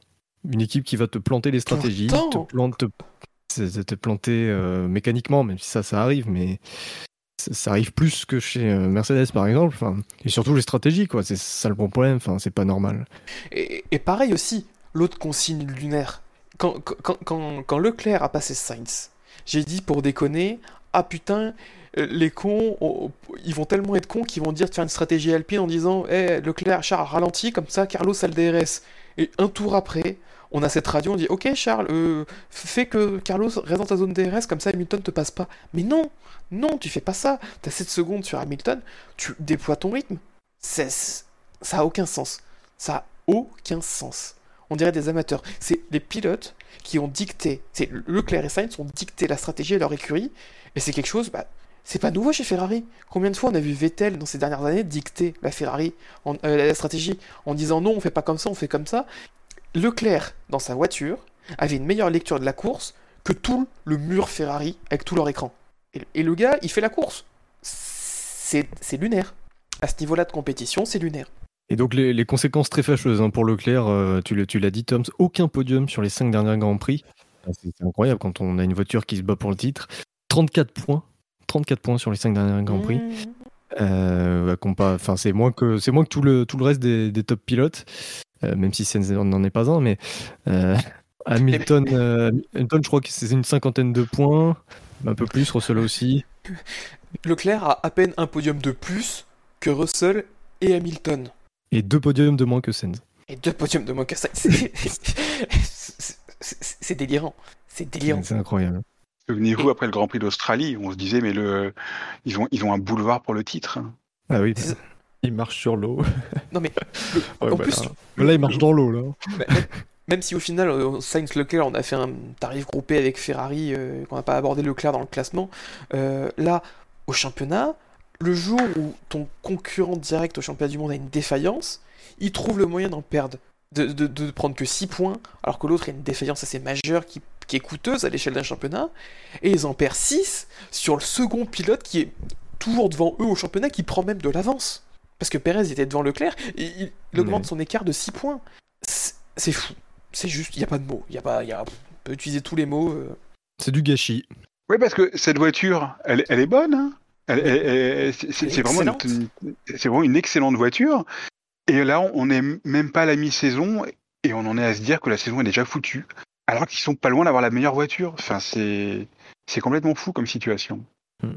Comment massacrer une saison qui qui devrait être pas pas forcément un pas forcément que des victoires, mais enfin qui Qui bien, devrait, déjà. qui, qui- qui devrait être très solide et qui, qui, devrait les amener euh, dans la lutte pour le titre ju- ju- jusqu'au bout normalement. Et là, on en est à se dire, mais que voilà, c'est dé- c'est déjà du gâchis, tout est, tout est foutu. Ils peuvent, euh, ils, ils- peuvent redresser la barre. Quand, quand tu as une, aussi bonne voiture, tu peux redresser la barre. Mais ça a d'être un tel bordel en interne que, bah, que j'ai du mal à y croire. Je, pense qu'elle va laisser des traces, hein, cette, euh, cette course. J'ai vraiment peur que ça, que ça casse vraiment, euh, ça casse vraiment la, je vais pas dire la dynamique parce que la dynamique était pas très bonne des derniers grands prix, mais que, mais que ça casse euh, les espoirs qu'on pouvait encore avoir compte tenu du, du- de l'excellent potentiel de la voiture. Et, euh, il y a plusieurs, euh, inter- plusieurs auditeurs sur le chat euh, qui, qui parlent de- du retour de Mercedes. euh, et ça, va, ça, va être, ça va être marrant euh, avec les points que, que peuvent prendre les pilotes Mercedes. Ça va être marrant aussi de voir la stratégie Ferrari quand ils vont devoir composer avec quatre voitures et non plus deux, quoi, euh, comme, comme rivaux. Mm. Ils vont être en panique totale. hein. Non mais euh, Mercedes est plus proche du championnat de Ferrari que Ferrari Red- et de Red Bull. Ferrari ont trouvé le moyen de terminer troisième du championnat constructeur. Ah oui, oui. et encore que là, ça va, ils ont marqué 47 points quand Mercedes n'en marque que 15. euh. Et puis attention avec les nouvelles règles en, en anti-marsuinage, et en tout cas avec la, la façon dont la FIA va non pas changer les règles, mais euh, vérifier de manière plus précise comment les règles sont, sont appliquées, notamment sur la, la flexibilité des, des planchers. Euh, initialement, on pensait que ces règles anti-marsuinage allaient euh, pénaliser euh, Mercedes. Peut-être que finalement, on va se rendre compte que c'était eux qui respectaient le mieux le règlement et que et que Red Bull et Ferrari, ça va un petit peu les, les kikiller. Donc, ouais, moi, je je raillerai pas totalement. Enfin, pour le titre, ça me paraît compliqué quand même pour Mercedes, ils sont loin, mais bon, ils- je pense qu'ils peuvent plus que jouer les troubles faits sur la deuxième moitié de saison. Ce serait étonnant ça, le problème de flexibilité avec les déclarations d'Horner de ces derniers jours qui dit non, le règlement, ouais, faut le valider pour 2023, c'est trop tard pour le changer, on va pas changer en cours de route. Ce serait étonnant, tiens, qu'il y ait la flexibilité de fond plat et que c'est pour ça que Red Bull est un peu bizarre dans ses déclarations concernant le règlement technique et le marsouinage depuis qu'on en parle depuis Bakou en disant non mais pas besoin de regarder, c'est très bien comme ça. C'est qu'ils le savent, peut-être, qu'il y a quelque chose en plus. Red Bull et la flexibilité des, des éléments aéros, c'est une, une grande histoire. Bah, surtout qu'on on parle de potentiellement de flexibilité jusqu'à de plusieurs millimètres, de 3 à 4 millimètres. On a eu des pilotes déclassés l'année dernière pour 0,2 mm de flexibilité en trop. Alors, est-ce que vous voulez parler de, Carl- de Charles Leclerc, puisqu'on parlait de Sainz, ou est-ce que vous voulez respecter l'ordre du quintet? Bah, on en a pas mal parlé. On peut continuer un peu sur notre lancée sur euh, sur Leclerc. Leclerc. On fait un tir Moi, je de trouve 3 qu'il a, moi, je trouve qu'il a été, il a été héroïque hein, dans sa défense avec euh, avec ses pneus, avec ses pneus durs, euh, qui avaient quoi, qui euh, avaient plus de plus de 20 tours. Je l'ai je l'ai trouvé vraiment, euh, je l'ai trouvé magnifique. hein. Ah, il était Oui. fantastique. La, la, la, la passe d'armes avec à- à- Hamilton est incroyable. Ah, on est sur l'une des plus belles de l'ère moderne. Et euh, de loin, c'est d'une propreté, c'est d'une intelligence menée de la part des deux, c'est d'un courage et d'une propreté. Tout est parfait sur la manœuvre. Que ce soit comment euh, Hamilton prépare toute sa manœuvre dans Brookland, puis dans le field, euh, l'amenant à l'extérieur, en ayant la vitesse qu'il faut. Ensuite, Leclerc, il va mettre un dépassement à l'extérieur. euh, il est irréel son dépassement, avec les conditions dans lesquelles il est par rapport à d'autres pilotes. Il est. euh, je, je, euh, Est-ce qu'on a déjà vu plus beau dépassement dans ces, Ouais, en, prenant, en prenant en compte tous les éléments, on est là Oui, sur l'un des plus, on est sur l'un des plus beaux dépassements de l'histoire de la F1 sans souci, sans souci. Et, euh, et, la propreté, c'est non, c'était vraiment, c'était. euh, il, s'est battu contre tout le monde, il s'est même battu contre son écurie, il ramène une quatrième place presque héroïque, ce qu'il fait, c'est. il y a peu de mots pour qualifier sa course, quoi, à part euh, parfaite. On peut reprocher, peut-être, si son attaque au, à seconde relance à l'intérieur sur Pérez, même si pour moi c'est pas, elle n'est pas de la faute de, de- Leclerc, on est sur un incident de course avec Pérez qui croise aussi bien la piste alors qu'il y a du monde derrière lui, euh, et que Leclerc est toujours là à sa gauche depuis le début de l'action. Donc euh, j'en ai eu pas mal, mettre, tout remettre la, cause sur Leclerc. Pérez n'y est pas pour rien non plus, on n'est plus sur un incident de course avec Pérez qui croise quand même bien la trajectoire. À part ça, non, il est, il est parfait et je pense que sans la safety car, euh, Hamilton remontait pas. Hamilton mangeait Sainz, mais je pense qu'Hamilton il, il avait pas Leclerc. Mm. Quoi qu'il en soit, il mérite au pire de faire deux, jamais quatre. Jamais quatre. Oui, donc euh, effectivement, à part ce petit doute sur le, la deuxième, euh, le deuxième départ, derrière c'est une course magistrale, euh, que ce soit dans le rythme par rapport à son coéquipier avec le- l'aileron en moins, et surtout cette fin de course qui, est- qui est gigantesque, parce qu'effectivement, il résiste combien Il résiste? 3-4 tours?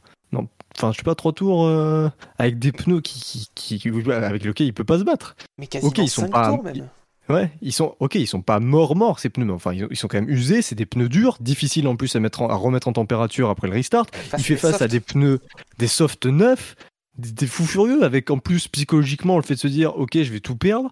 Et le mec arrive à résister, mais plus que de raison quoi. Enfin le mec a résisté 3, 4, 5 tours face à des alors qu'il aurait, il aurait dû se faire doubler dès le premier tour, même sans DRS. Et en, et en restant propre dans l'intégralité de ses défenses, même dans celles. euh, je sais que j'ai vu quelques-uns la pointer du doigt disant que ça pouvait être pas forcément des plus propres euh, à la sortie de, de, de le fil, l'ancien dernier virage euh, de, de- avec l'ancienne configuration où Hamilton est à l'extérieur mais Leclerc a une meilleure sortie et il croise bien ce qui oblige Hamilton à lever euh, le pied euh, légèrement euh, de l'action pour sortir de la manœuvre parce que Leclerc avait un petit avantage.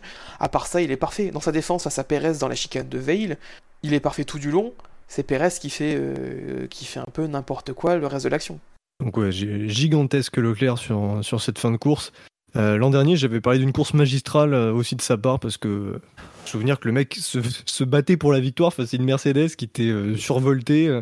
Avec des Qui- problèmes qui- moteurs. Ouais, voilà en plus, ce qui semble totalement inconcevable qu'il ait pu euh, ne serait-ce que rentrer dans l'équation pour jouer la victoire, alors que ça aurait pas dû faire un pli. Et là, même chose. Enfin, il, il a tout contre lui, il, il- il se bat. Et malheureusement, bah, comme l'année dernière, il est, il est mal payé. Et on l'a dit, c'est cruel. Et j'espère que psychologiquement, ça va pas l'atteindre parce que ça fait trop. Ça, c'est trop. Ah, euh, je, je pense que s'il y en a un qui est solide mentalement, c'est bien lui. Mais à un bout d'un moment, il va, en avoir, il va avoir sa dose, forcément. Alors, il reste deux pilotes. Je n'ai pas dit encore la position de, de Charles Leclerc. Premier. Euh, à votre. Alors, déjà le troisième. Est-ce que vous pensez que c'est Leclerc? Est-ce que vous pensez que c'est Hamilton? Ou est-ce que c'est Pérez Pérez.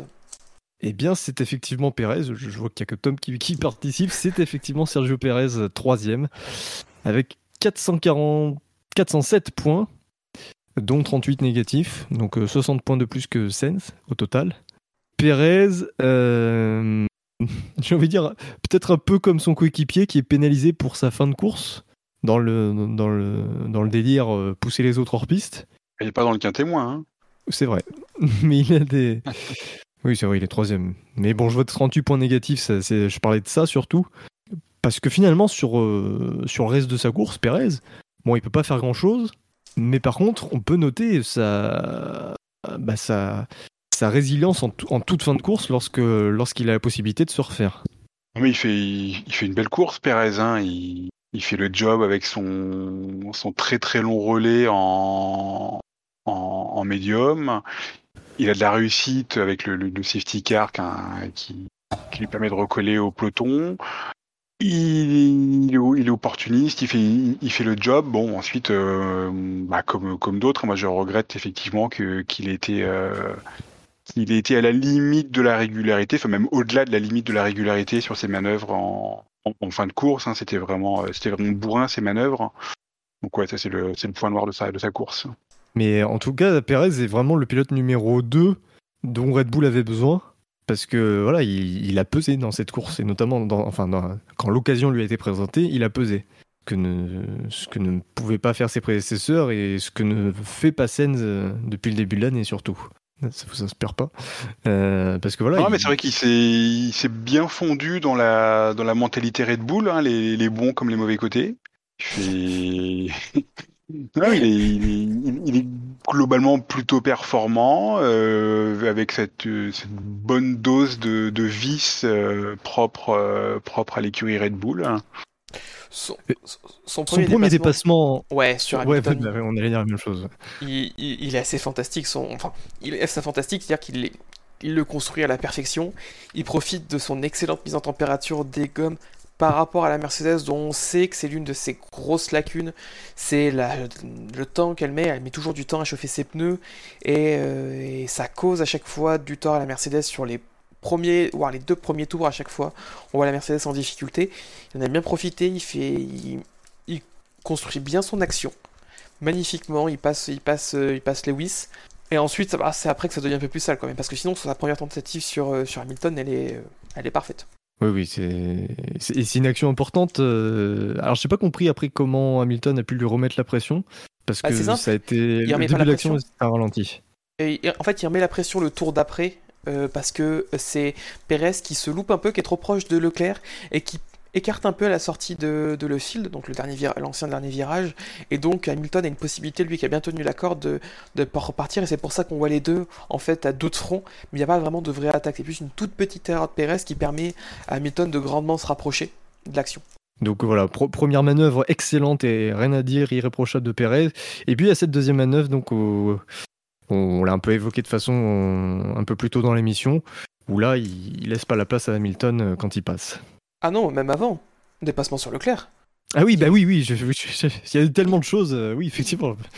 le dépassement sur Leclerc ça commence dans la ligne droite euh, dans la ligne droite de- du hangar ou de Wellington. J'ai un trou de mémoire je sais plus laquelle est laquelle mais ça, ça arrive ensuite dans, dans Stowe les deux sont côte à côte. Perez laisse le minimum de place à l'extérieur mais c'est dans les règles de c'est dans les limites euh, pour Leclerc. Leclerc lui est à l'intérieur pour la chicane de Veil dans le premier gauche. Il laisse toute la place nécessaire à droite, c'est-à-dire qu'il ne l'emmène pas dehors, chose qu'on aurait pu penser au premier, avec le premier angle de caméra qu'on avait à hauteur de piste, mais la vue hélico était assez claire et les on-board aussi, que Leclerc a laissé de la place à l'extérieur, et Perez s'est littéralement jeté hors piste, il était en dehors des quatre... euh, des quatre de la ligne blanche, mais surtout les quatre roues étaient en dehors de la ligne blanche, mais surtout les quatre roues étaient carrément en dehors du vibreur. Les quatre roues étaient sur la zone verte.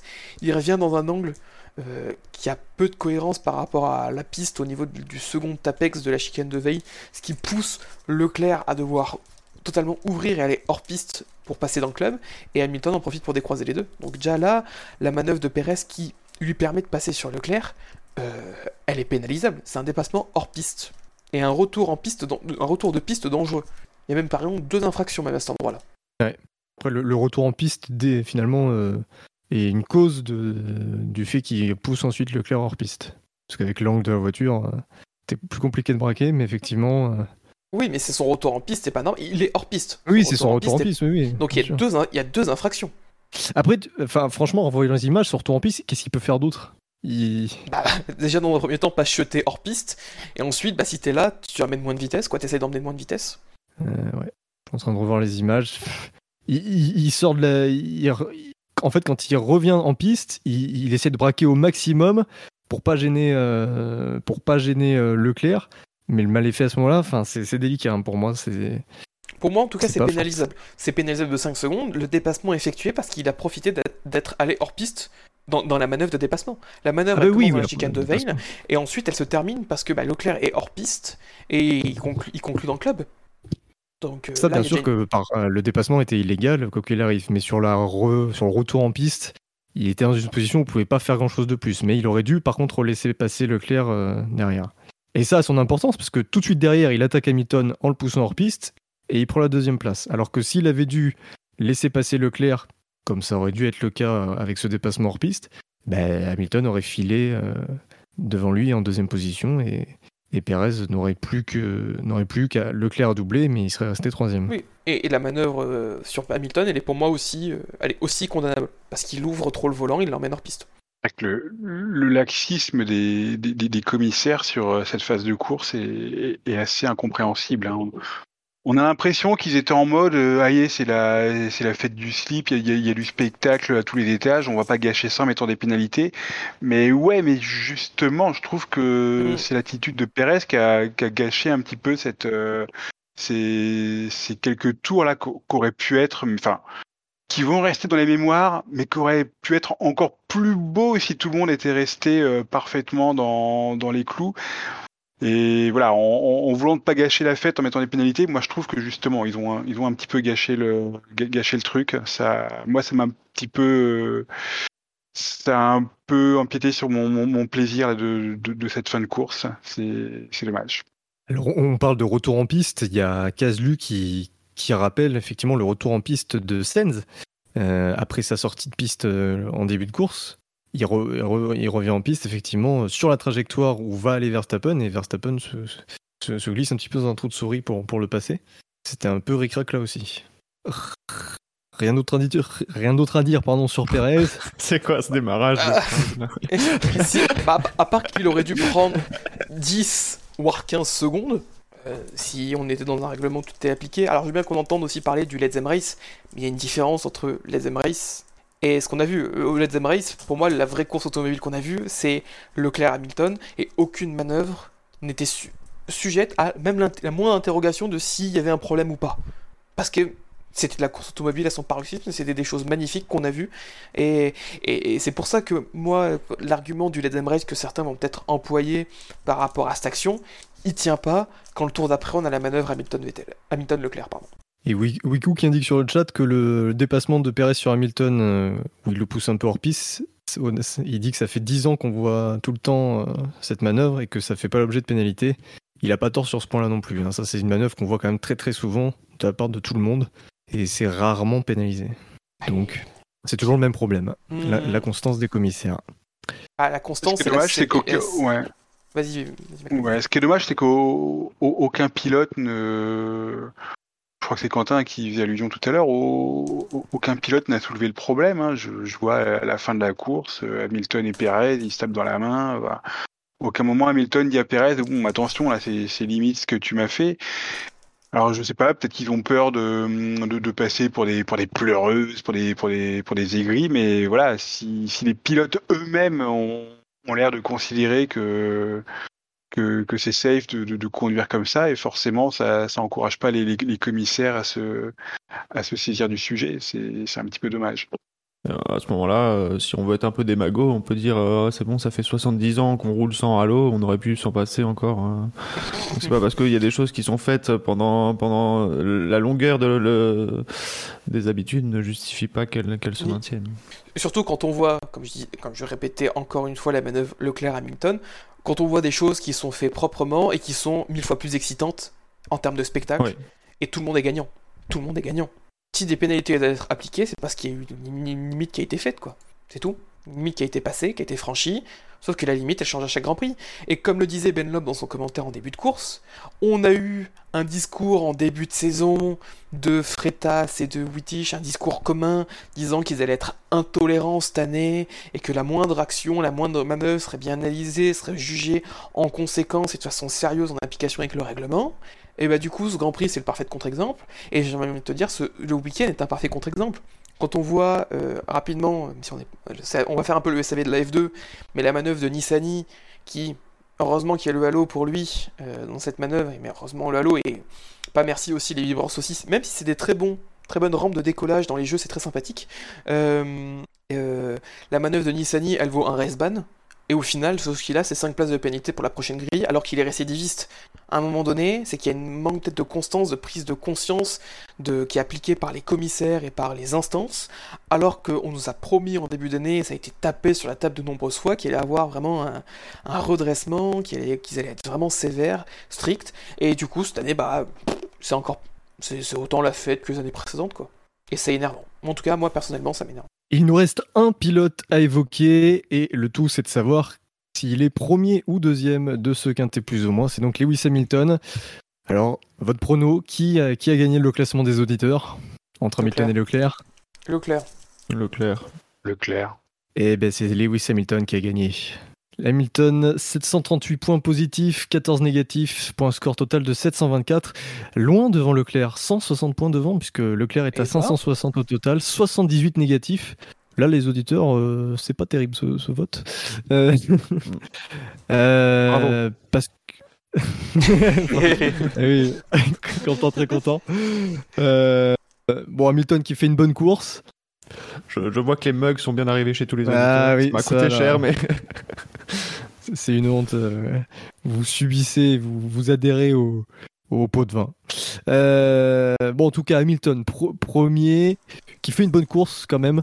Euh, très honnêtement, pendant une grosse partie du Grand Prix, on s'est dit, mais c'est lui qui va gagner. Ah oui. Ah oui, oui, oui. Moi, je le voyais gagner à un moment, ouais, clairement. Bah, surtout avec Ferrari qui faisait les oies avec leur pilote. Hein.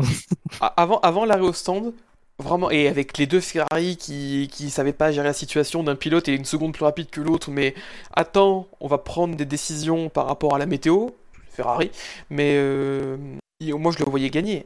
L'arrêt au stand est un peu dommageable parce qu'il perd deux secondes, euh, alors qu'il n'y a en plus pas de problème sur les roues, c'est le front jack qui met un peu de temps à, valider tout, et donc ça fait perdre une bonne seconde et demie sur la sur la sur l'action.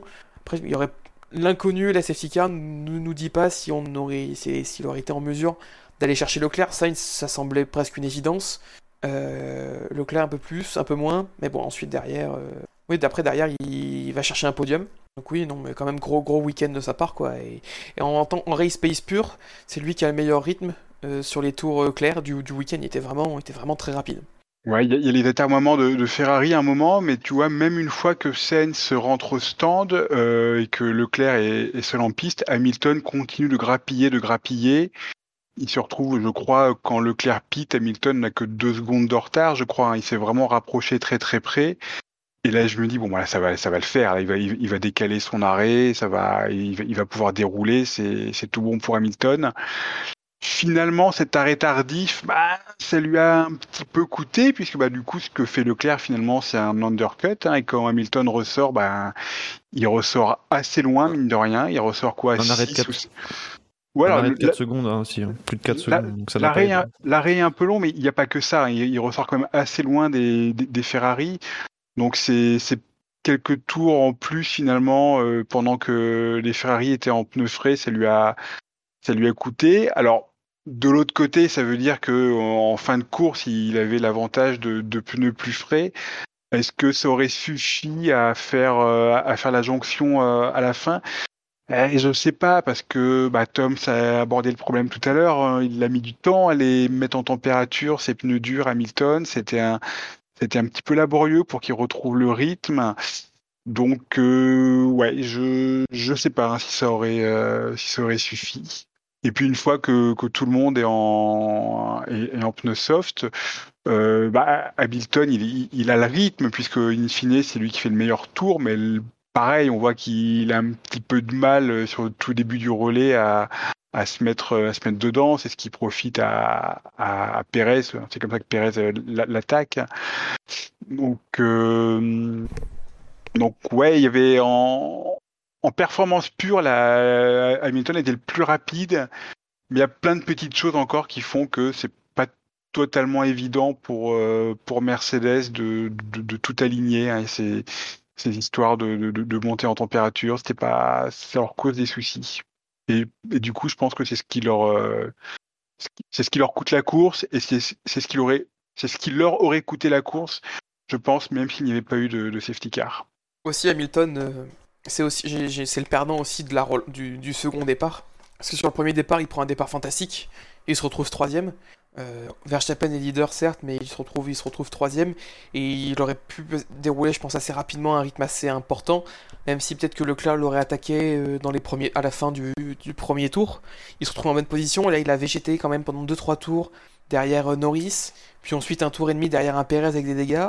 Il s'est vite retrouvé à 7-8 secondes de la tête de la course, qu'il a surmonté, mais quand même, ça aurait pu être vraiment dommageable, je pense, ces 6-7 secondes perdues en début de course, vu comment ça semblait être serré en, rythme de course.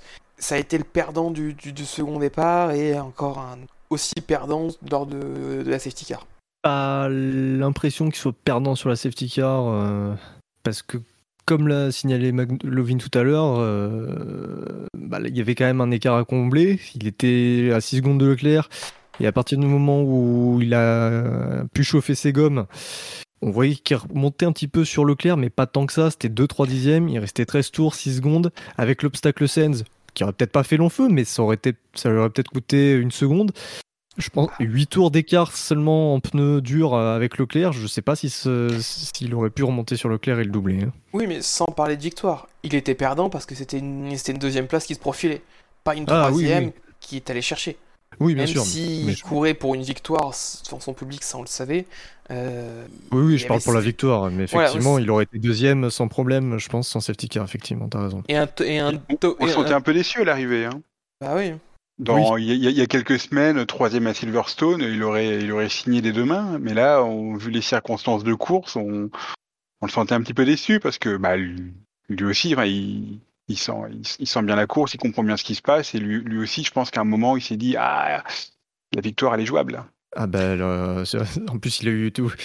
On lui a donné quelques quelques as euh, dans, la manche hein, entre euh, hormis hormis effectivement le l'arnaque du de la, de la grille de départ remixée, euh, c'est vrai que derrière ça, ça, lui souriait, tout, tout lui est souri parce qu'entre Verstappen qui a un problème euh, technique, entre Sens qui sort et qui ralentit Leclerc, Leclerc qui a qui a un aileron en moins, Perez qui s'est arrêté très tôt, euh, les Ferrari qui se gênent.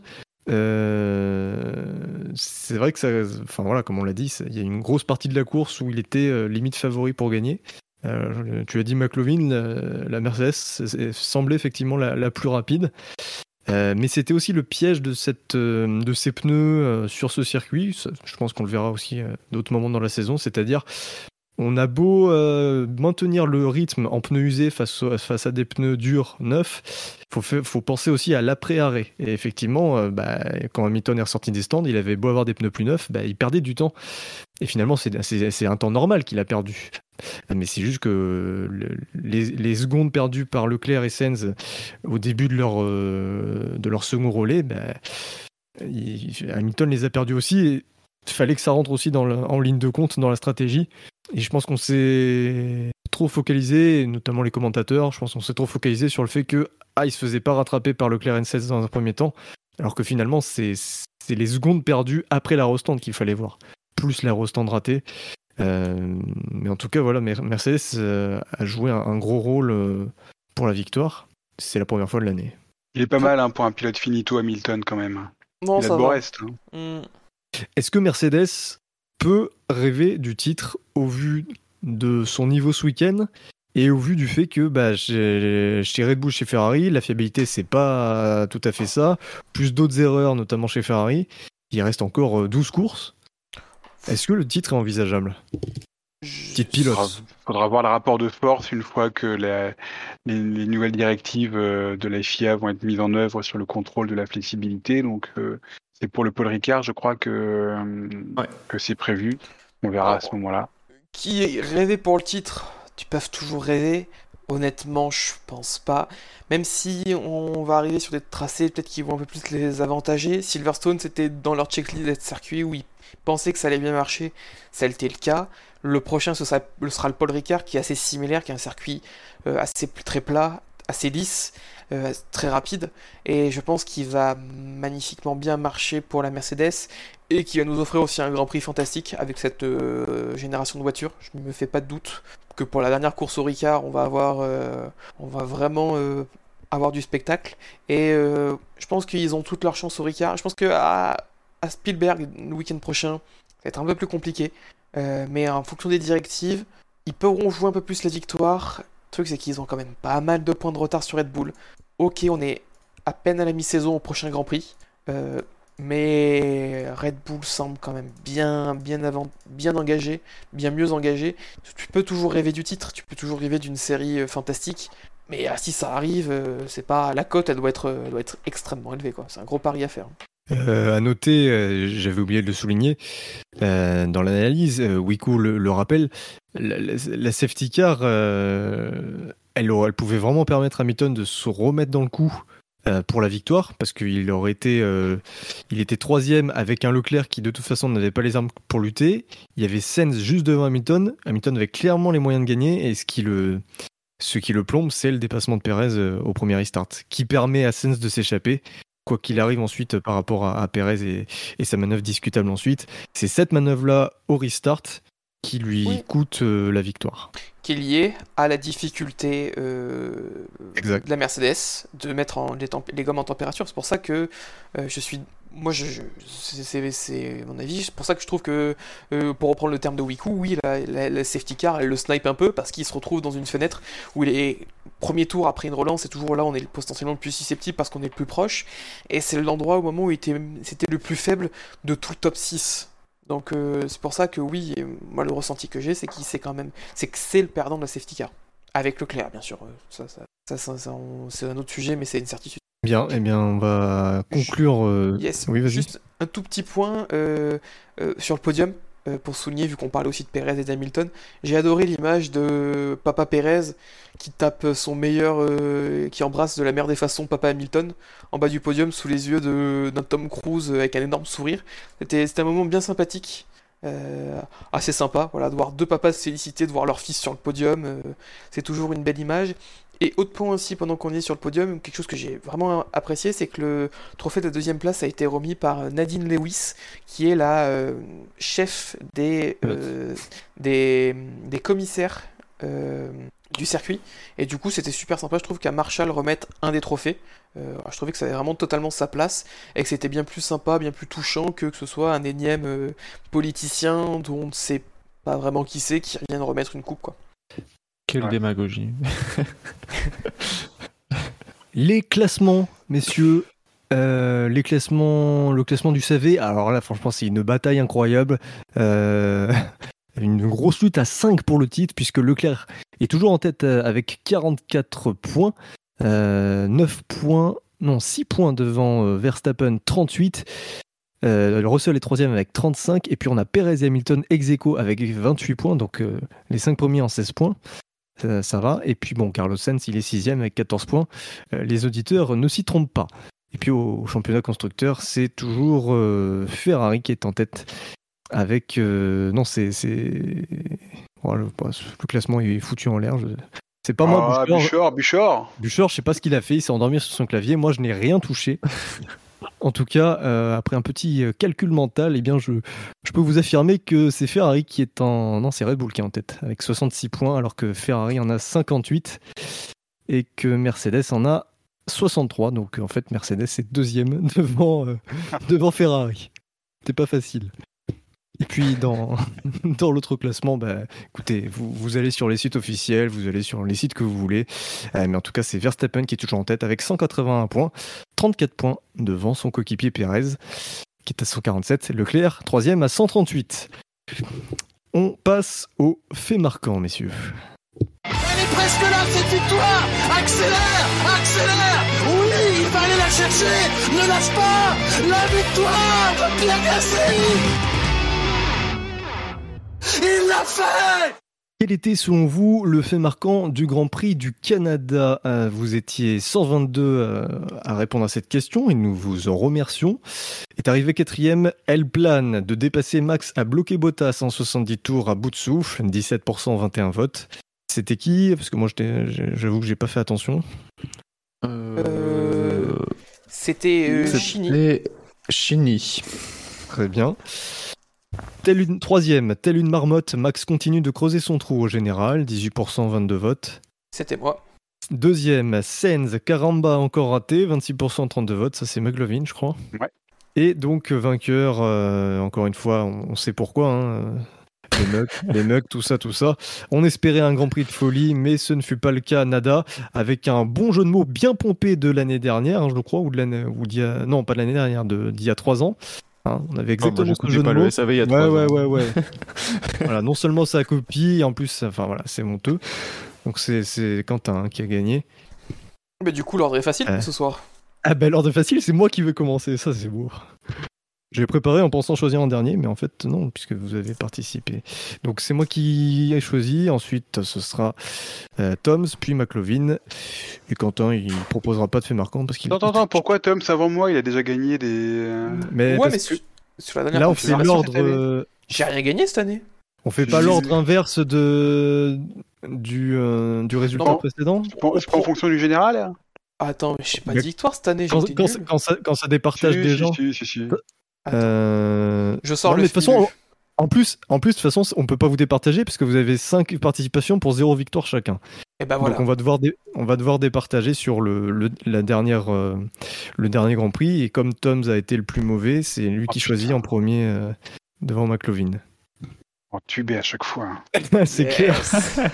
Oh là, mais Quentin, il est déjà à 3 victoires en 5 participations.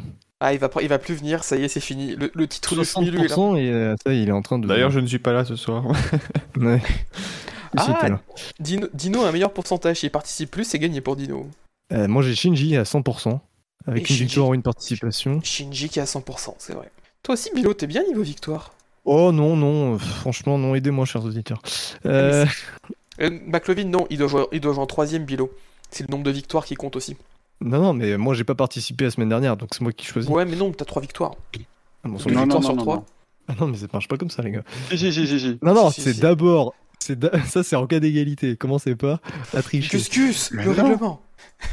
Non, c'est, le règlement- c'est- le ré- c'est- on prend le, ra- le pourcentage de victoire, le ratio de victoire. Déjà, en plus, t'as le meilleur ratio, donc c'est toi qui dois participer en mais dernier. Non, non, non, non. Et s'il y a égalité, on prend la dernière participation. Non, non, c'est d'abord, on prend ceux qui n'ont pas participé la dernière fois, et là, il y a que moi. Et y a C'est à- égalité. C'est à Abu Dhabi 2021 encore, là. hein. Bah, bien sûr, allez. C'est le Pirelli de Grand Prix du Canada. Allez, euh, du coup, j'avais plein de trucs. Lequel je choisis? Euh, J'avais Sens, la grosse chatte pour l'underdog. Alors non, tu vas pas-. Tu vas pas tous les citer, t'en prends un et tu l'écris. Ok, ok. Bon, allez, je vais, je vais- je vais faire le. Alors, c'est un fait marquant que, que, je pensais, que je pensais depuis 2-3 ans euh, en voyant les stratégies de Ferrari. Quoique ça peut s'appliquer à toute équipe euh, pour les stratégies. Mais je vais enfin pouvoir l'appliquer aujourd'hui, je suis content. Euh, il se trouve que d'autres auditeurs ont eu la même idée. Donc, C'est un peu long comme fait marquant. pas si ça va rentrer. après le plan A, le plan B, le plan C, Leclerc se fait entuber par le plan Q. Est-ce que ça vous paraît correct euh, au niveau de la- du vocabulaire employé ou est-ce qu'il y a un risque de- d'avoir des soucis? Au pire, c'est Bouchard qui non, prend. non. Parce que si je dis se fait niquer par le plan cul, ça, ça le fait moins? Oui, ça. Entubé, c'est Entu- bien. On reste, on reste dans le Entubé, ça passe? Ouais. Allez. Alors, moi j'en ai. J'ai un fait marquant. Plutôt content du jeu de mots. J'ai euh, un grand prix sans dessus de Joe. Sans dessus de Zou. Arrête. C'est le mien. Oh Trop tard. Terrible. Je suis dégoûté.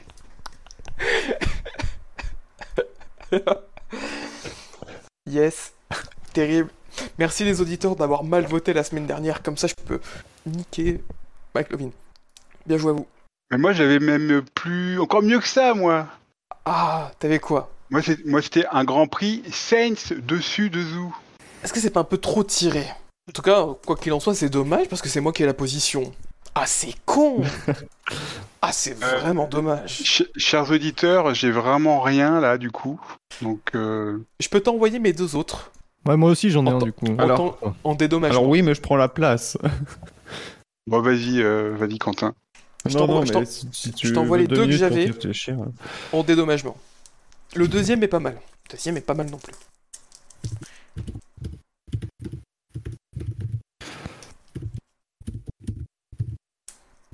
Vas-y, vas-y, Quentin.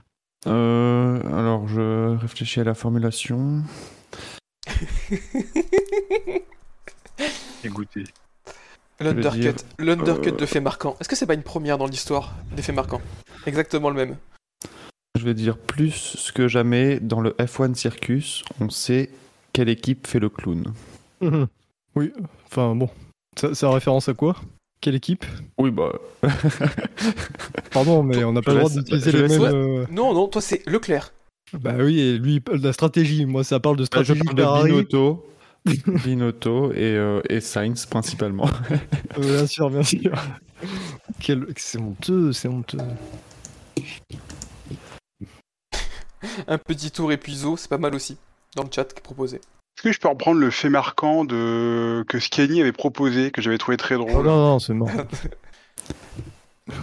Un quoi, un autre joke que je vous Non. laisse Non, non. euh, Oui, les- la Chine euh, toujours, euh, toujours présente pour euh, empêcher manifestation. Non, non. Invisibilité de manifestation. Ouais, je trouvais ça très drôle. Oui, mais c'est trop, c'est trop fort. Ah, c'est ça le problème. bah, elle est pas de toi. Si ça avait été de toi, bon, bah, on pouvait rien faire. Mais là, elle est pas de toi, donc non. Entre parenthèses, copyright Scanny. Oh, c'est mort. Putain, faut offrir Je te file le mien si tu veux. Non, allez, je lui, je lui pique, mais je mets, je mets le copyright. Ah non, non, non, non, non. Ah, C'est- mais c'est honteux. le manque de race. Mais c'est beau, Ah c'est non, beau. non, c'est- non, c'est non, c'est dans les non. règles du SAV. Écoute. Vas-y, je me casse. La règle, c'est qu'il n'y a pas de règle. Voilà. Puis ça fera une victoire par Skinny par, euh, pour Skinny par procuration. Ouais, en plus, de toute façon, les, les faits marquants avec des parenthèses, ça, ça a tendance à gagner. De fou. Alors, bon, vous avez le choix entre après le plan A, le plan B, le plan C, Leclerc se fait entuber par le plan Q, un Grand Prix sens dessus de Zou, plus que jamais dans le F1 Circus, on sait quelle équipe fait le clown, et une fois de plus, la Chine donne une leçon pour invisibiliser une manifestation copyright Scanny. Et c'est en ligne. Voilà, merci Quentin. Euh, messieurs, est-ce que vous avez des drive-through? Ouf mais, mais quel abruti C'est incroyable. C'est incroyable. Mais qu'est-ce qu'il fait? Non, franchement, c'est inadmissible. Inadmissible. Excusez-moi, mais c'est un vrai abruti. J'en conclue que oui. Euh, non, je savais pas trop si tu voulais que je lance un générique ou pas. Donc, j'ai paniqué, j'ai lancé le générique. Mais euh, le truc, c'est qu'on a fait, on a fait un drive-through tout au long de l'émission en tapant sur les traditionnels euh, euh, manquements à la réalisation et les commissaires de piste qui sont à une pause café constante depuis toujours. On n'a pas- évoqué les, les quatre personnes qui ont décidé de devenir, qui ont eu la volonté de devenir de la viande hachée au premier tour. Si on était, si, si, si, Joe n'avait pas fini dans la tête à l'envers, parce qu'on aurait pu vraiment avoir une énorme catastrophe aussi avec les euh, les quatre personnes, les quatre activistes qui ont débarqué sur le circuit alors que les voitures sortaient de sortaient de Le Field. Euh, pardon, pas de Le Field, j'ai oublié le nom du cinquième virage. J'ai loupé mon, un mes manquements d'apprendre la carte du circuit par cœur pour un futur Pirelli. Euh, mais on aurait pu avoir un accident extrêmement dramatique euh, avec des, des personnes assises sur la piste et voitures qui arrivaient, qui déboîtaient quoi. Non, moi ça m'a pas choqué. Enfin, je, je trouvais que bah, ils avaient besoin de se reposer, donc euh, non, c'est bien. Non, vous souhaitez pas rebondir sur ça? Je pense que de toute façon Euh, on a, Bah, on a je tout pense dit. que tout est dit. Après, je, je trouve que la, la bonne réaction pour réagir à ça, c'est effectivement que euh, c'est important de, de laisser les gens s'exprimer sur les sujets qui leur tiennent à cœur, mais euh, qu'il y a, il y a une manière de le faire et que c'était peut-être pas la, la bonne manière au vu des risques euh, qui ont été pris. C'est ça, pas, en mettant au risque sa vie et celle d'autres personnes. quoi. C'est vrai que c'est euh, toute légitimité dans leur message. Il y a d'ailleurs quelque chose qu'a souligné Lewis en disant qu'il qu'il incitait à communiquer autour de- du combat qui était euh, mis en avant par ces activistes, mais que si cela doit être fait, c'est dans, dans la sécurité pour tous. quoi. D'ailleurs, les organisateurs, ils, ont, ils, sont- ils sont pas allés voir les, les activistes euh, avant pour leur dire euh, bon, ok, euh, on vous laisse euh, manifester, mais pas de cette façon. Bah, surtout qu'en plus, euh, ce qui est particulier, c'est que ça a été annoncé que dès le début du week-end, il y avait eu des messages comme quoi il y avait un vrai risque d'intru- d'intrusion sur le tracé par des activistes, et euh, on l'a eu quoi. Donc, est-ce qu'il n'y a pas aussi un manquement au niveau de, des accès en piste? Comment ça se fait-il qu'ils ont eu accès aussi facilement à la piste?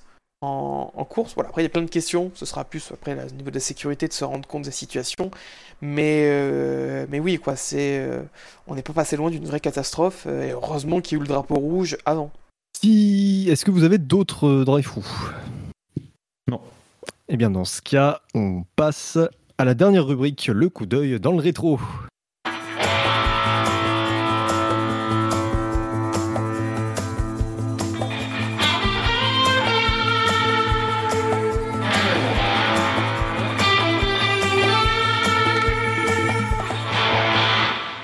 Nous étions hier le 3 juillet. Et effectivement, c'est une date importante puisqu'on a souligné que c'était euh, l'anniversaire de Sébastien Vettel qui fêtait donc ses 35 ans. Et oui, déjà hein, proche de la fin.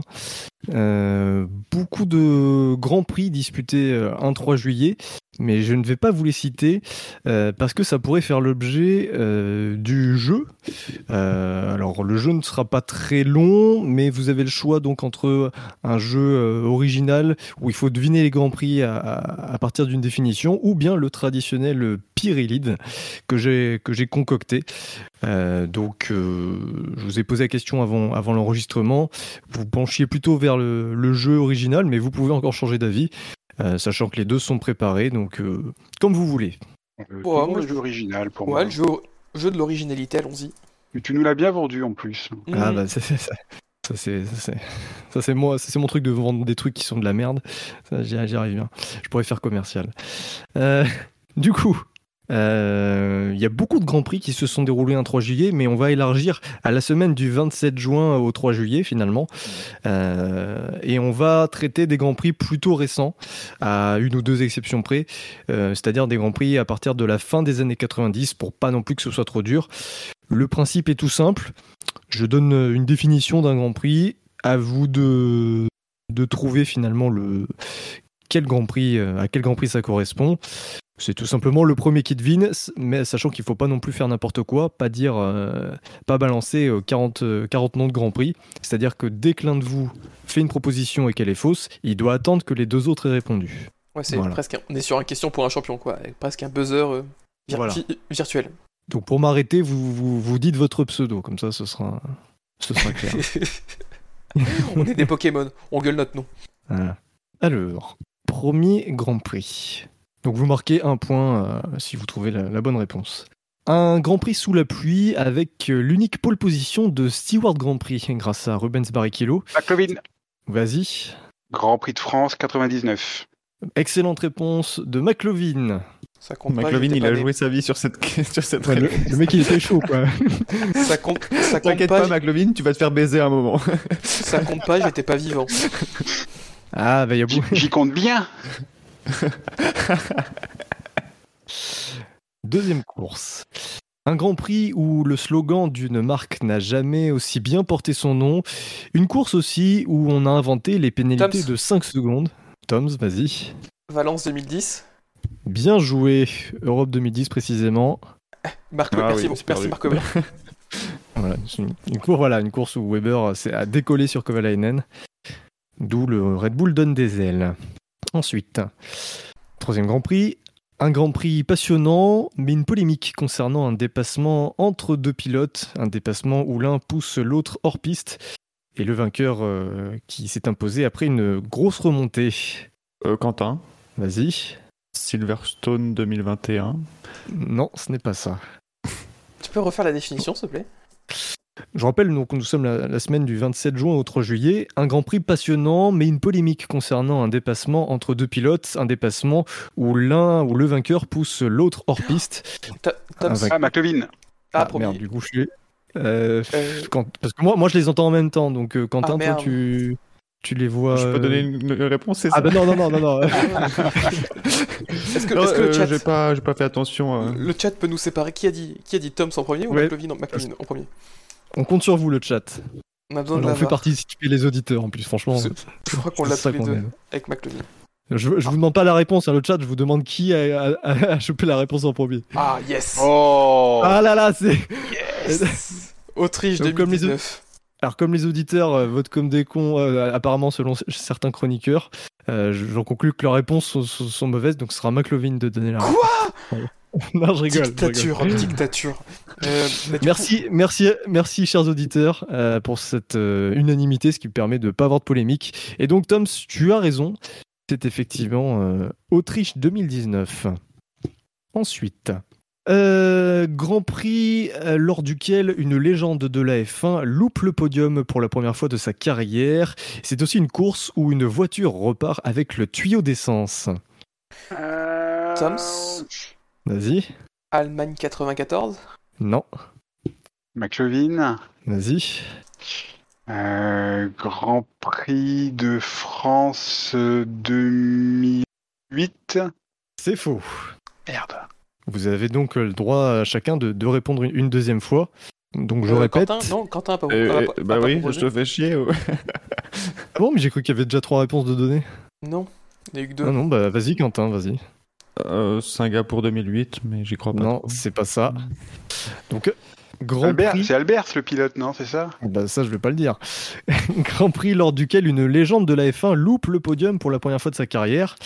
Euh, course où une voiture repart avec le tuyau d'essence. C'est également un Grand Prix qui relance l'un des candidats au titre après un début de saison compliqué. C'est effectivement Albers qui est reparti avec le tuyau d'essence. Allez, McLovin. Allez, Grand Prix de France 2007. Bien joué. Effectivement, c'est la première course euh, lors de laquelle Hamilton n'a pas terminé sur le podium depuis le début de sa carrière. Joli. Ensuite, un Grand Prix euh, qui reste dans les annales puisque il a vu la- un geste de la main peu orthodoxe d'un pilote envers son rival après une manœuvre de dépassement euh, sujette à, à discussion. McLovin. Quentin Oui. Ah putain. Ah, c'est McLovin, vas-y. Euh, Grand Prix de France 2000. Tout à fait. Oh là, Ah, il est chaud là. Coulthard qui avait fait un fuck à Schumacher. Ensuite, un Grand Prix où encore une fois il y a une polémique sur un concernant un dépassement dans les derniers tours et même dans le dernier tour entre deux pilotes pour la victoire Toms et qui s'est mal terminé. Ah. Toms, pour la victoire. Mince. Euh, J'allais dire France 2004, mais c'est pas ça. tu, tu dis une réponse quand même? Euh, de France 2004. Non, c'est pas ça. Donc un Grand Prix qui a vu euh, une polémique concernant une manœuvre de dépassement pour la victoire, avec un, en poussant son adversaire euh, euh, hors des limites, et qui a vu le, dit coupable être pénalisé, être rétrogradé à la quatrième place à l'arrivée. Un Grand Prix qui a permis à une Force India d'être, de se retrouver deuxième de la course en début de Grand Prix. Vous ne l'avez pas? Tom's là apparemment. Mais Tom's ne peut plus parler. Vas-y, re- redis ou rajoute des éléments. Alors, euh, donc, je répète, un Grand Prix où, euh, qui a fait polémique puisqu'il y a eu un dépassement euh, très litigieux dans le dernier tour entre euh, deux pilotes pour la victoire, deux pilotes de la même équipe. Depuis, et donc où le- où l'un des deux a été pénalisé et s'est retrouvé quatrième euh, Euh, sur le résultat final. euh, McLovin. Vas-y. Euh, Grand Prix d'Autriche. Alors l'année c'est compliqué. Grand Prix d'Autriche 2015. C'est faux. Ah Quentin, une réponse? 2016, 2016, euh, quelle course? Autriche. Bah, C'est j'en sais effectivement rien, donc, l'Autriche. euh, Ah, Bien joué. Enfin, bien joué, t'as profité des données. Mais bon, c'est bien joué quand même. Hop. je, Effectivement. je vois même pas de quoi on parle en plus. Hamilton et Rosberg. euh, Ah putain. Oh oui, Et la. Oui, Force Eh India oui, qui était deuxième et Button troisième au départ à cause de la qualif sous la pluie des je pénalités. ça. préfère. Exact. Je crois que je fais un C'est sous la pluie la qualif? Déni de mémoire Oui, sur cette C'était saison. sous la pluie. Ah, d'accord. Interesting. la Force India du coup C'était Perez? Non, c'était Hülkenberg. Deuxième.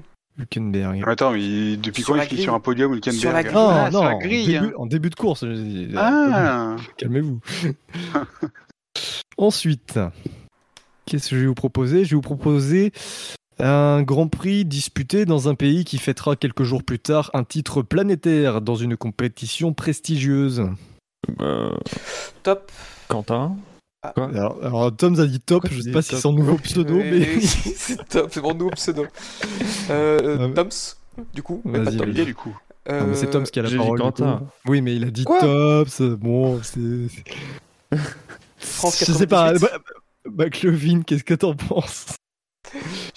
Non, allez, c'est bon pour Tom. Allez, c'est bon pour Tom. Si tu dis France 98, c'est une bonne réponse, Oh effectivement. Ensuite, nous avons un Grand Prix qui a longtemps servi de référence lorsqu'on évoquait une lutte roue contre roue avec de nombreux échanges de positions entre deux pilotes. Toms, Cette course est aussi. Vas-y. Grand Prix de France 1979. Oh, ça, c'est bien joué, bravo. La lutte euh, Arnoux-Villeneuve. Fin des années on- 90, ouais. Les années 2000, là. J'ai dit, j'ai dit qu'il y avait une ou deux exceptions. T'es en train de chercher un truc avec Akinen, euh, Coulthard. mais- J'ai bien précisé, les auditeurs sont témoins, et j'ai dit qu'il y avait une ou deux exceptions. Je tiens à remercier spécifiquement, je crois que c'est Pierre Will, qui dans le chat tout à l'heure a mis une image de Arnoux Ouais. et Villeneuve. Et du coup, ça m'a, quand les descriptions, ça m'a rappelé ça directement. Ah, Donc, euh, euh, du coup, j'annule, euh, j'annule cette Non, non, réponse. non. hein. ça m'a remémoré, ça n'a pas été le déclencheur de la réponse. J'ai pas triché, moi, monsieur.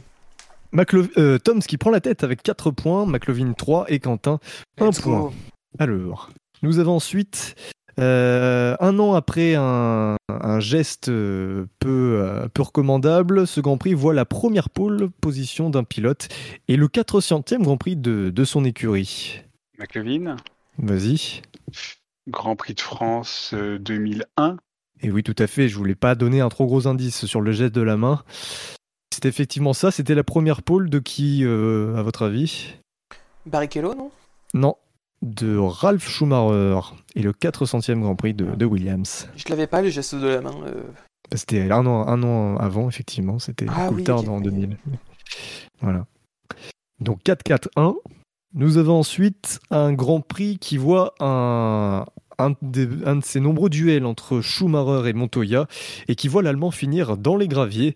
C'est aussi une des premières courses où la fiabilité coûte a posteriori le titre à Kimi Raikkonen. Top. C'est alors Tom, oui, encore une fois. Euh, Tom, oui, putain, pourquoi je dis top? Euh, France 2005 C'est faux. Un Grand Prix euh, où les commissaires euh, permettent à Schumacher de revenir en piste après avoir été coincé dans le gravier. Euh, McLevin, Oui. euh, Grand Prix d'Europe euh, 2002. C'est faux. Quentin, tu as une réponse. Euh. ouais. T'as dit quoi, McLovin, déjà? Allez, écoutez.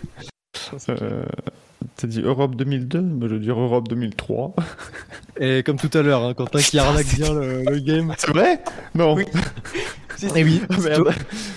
Au Nürburgring. Terrible.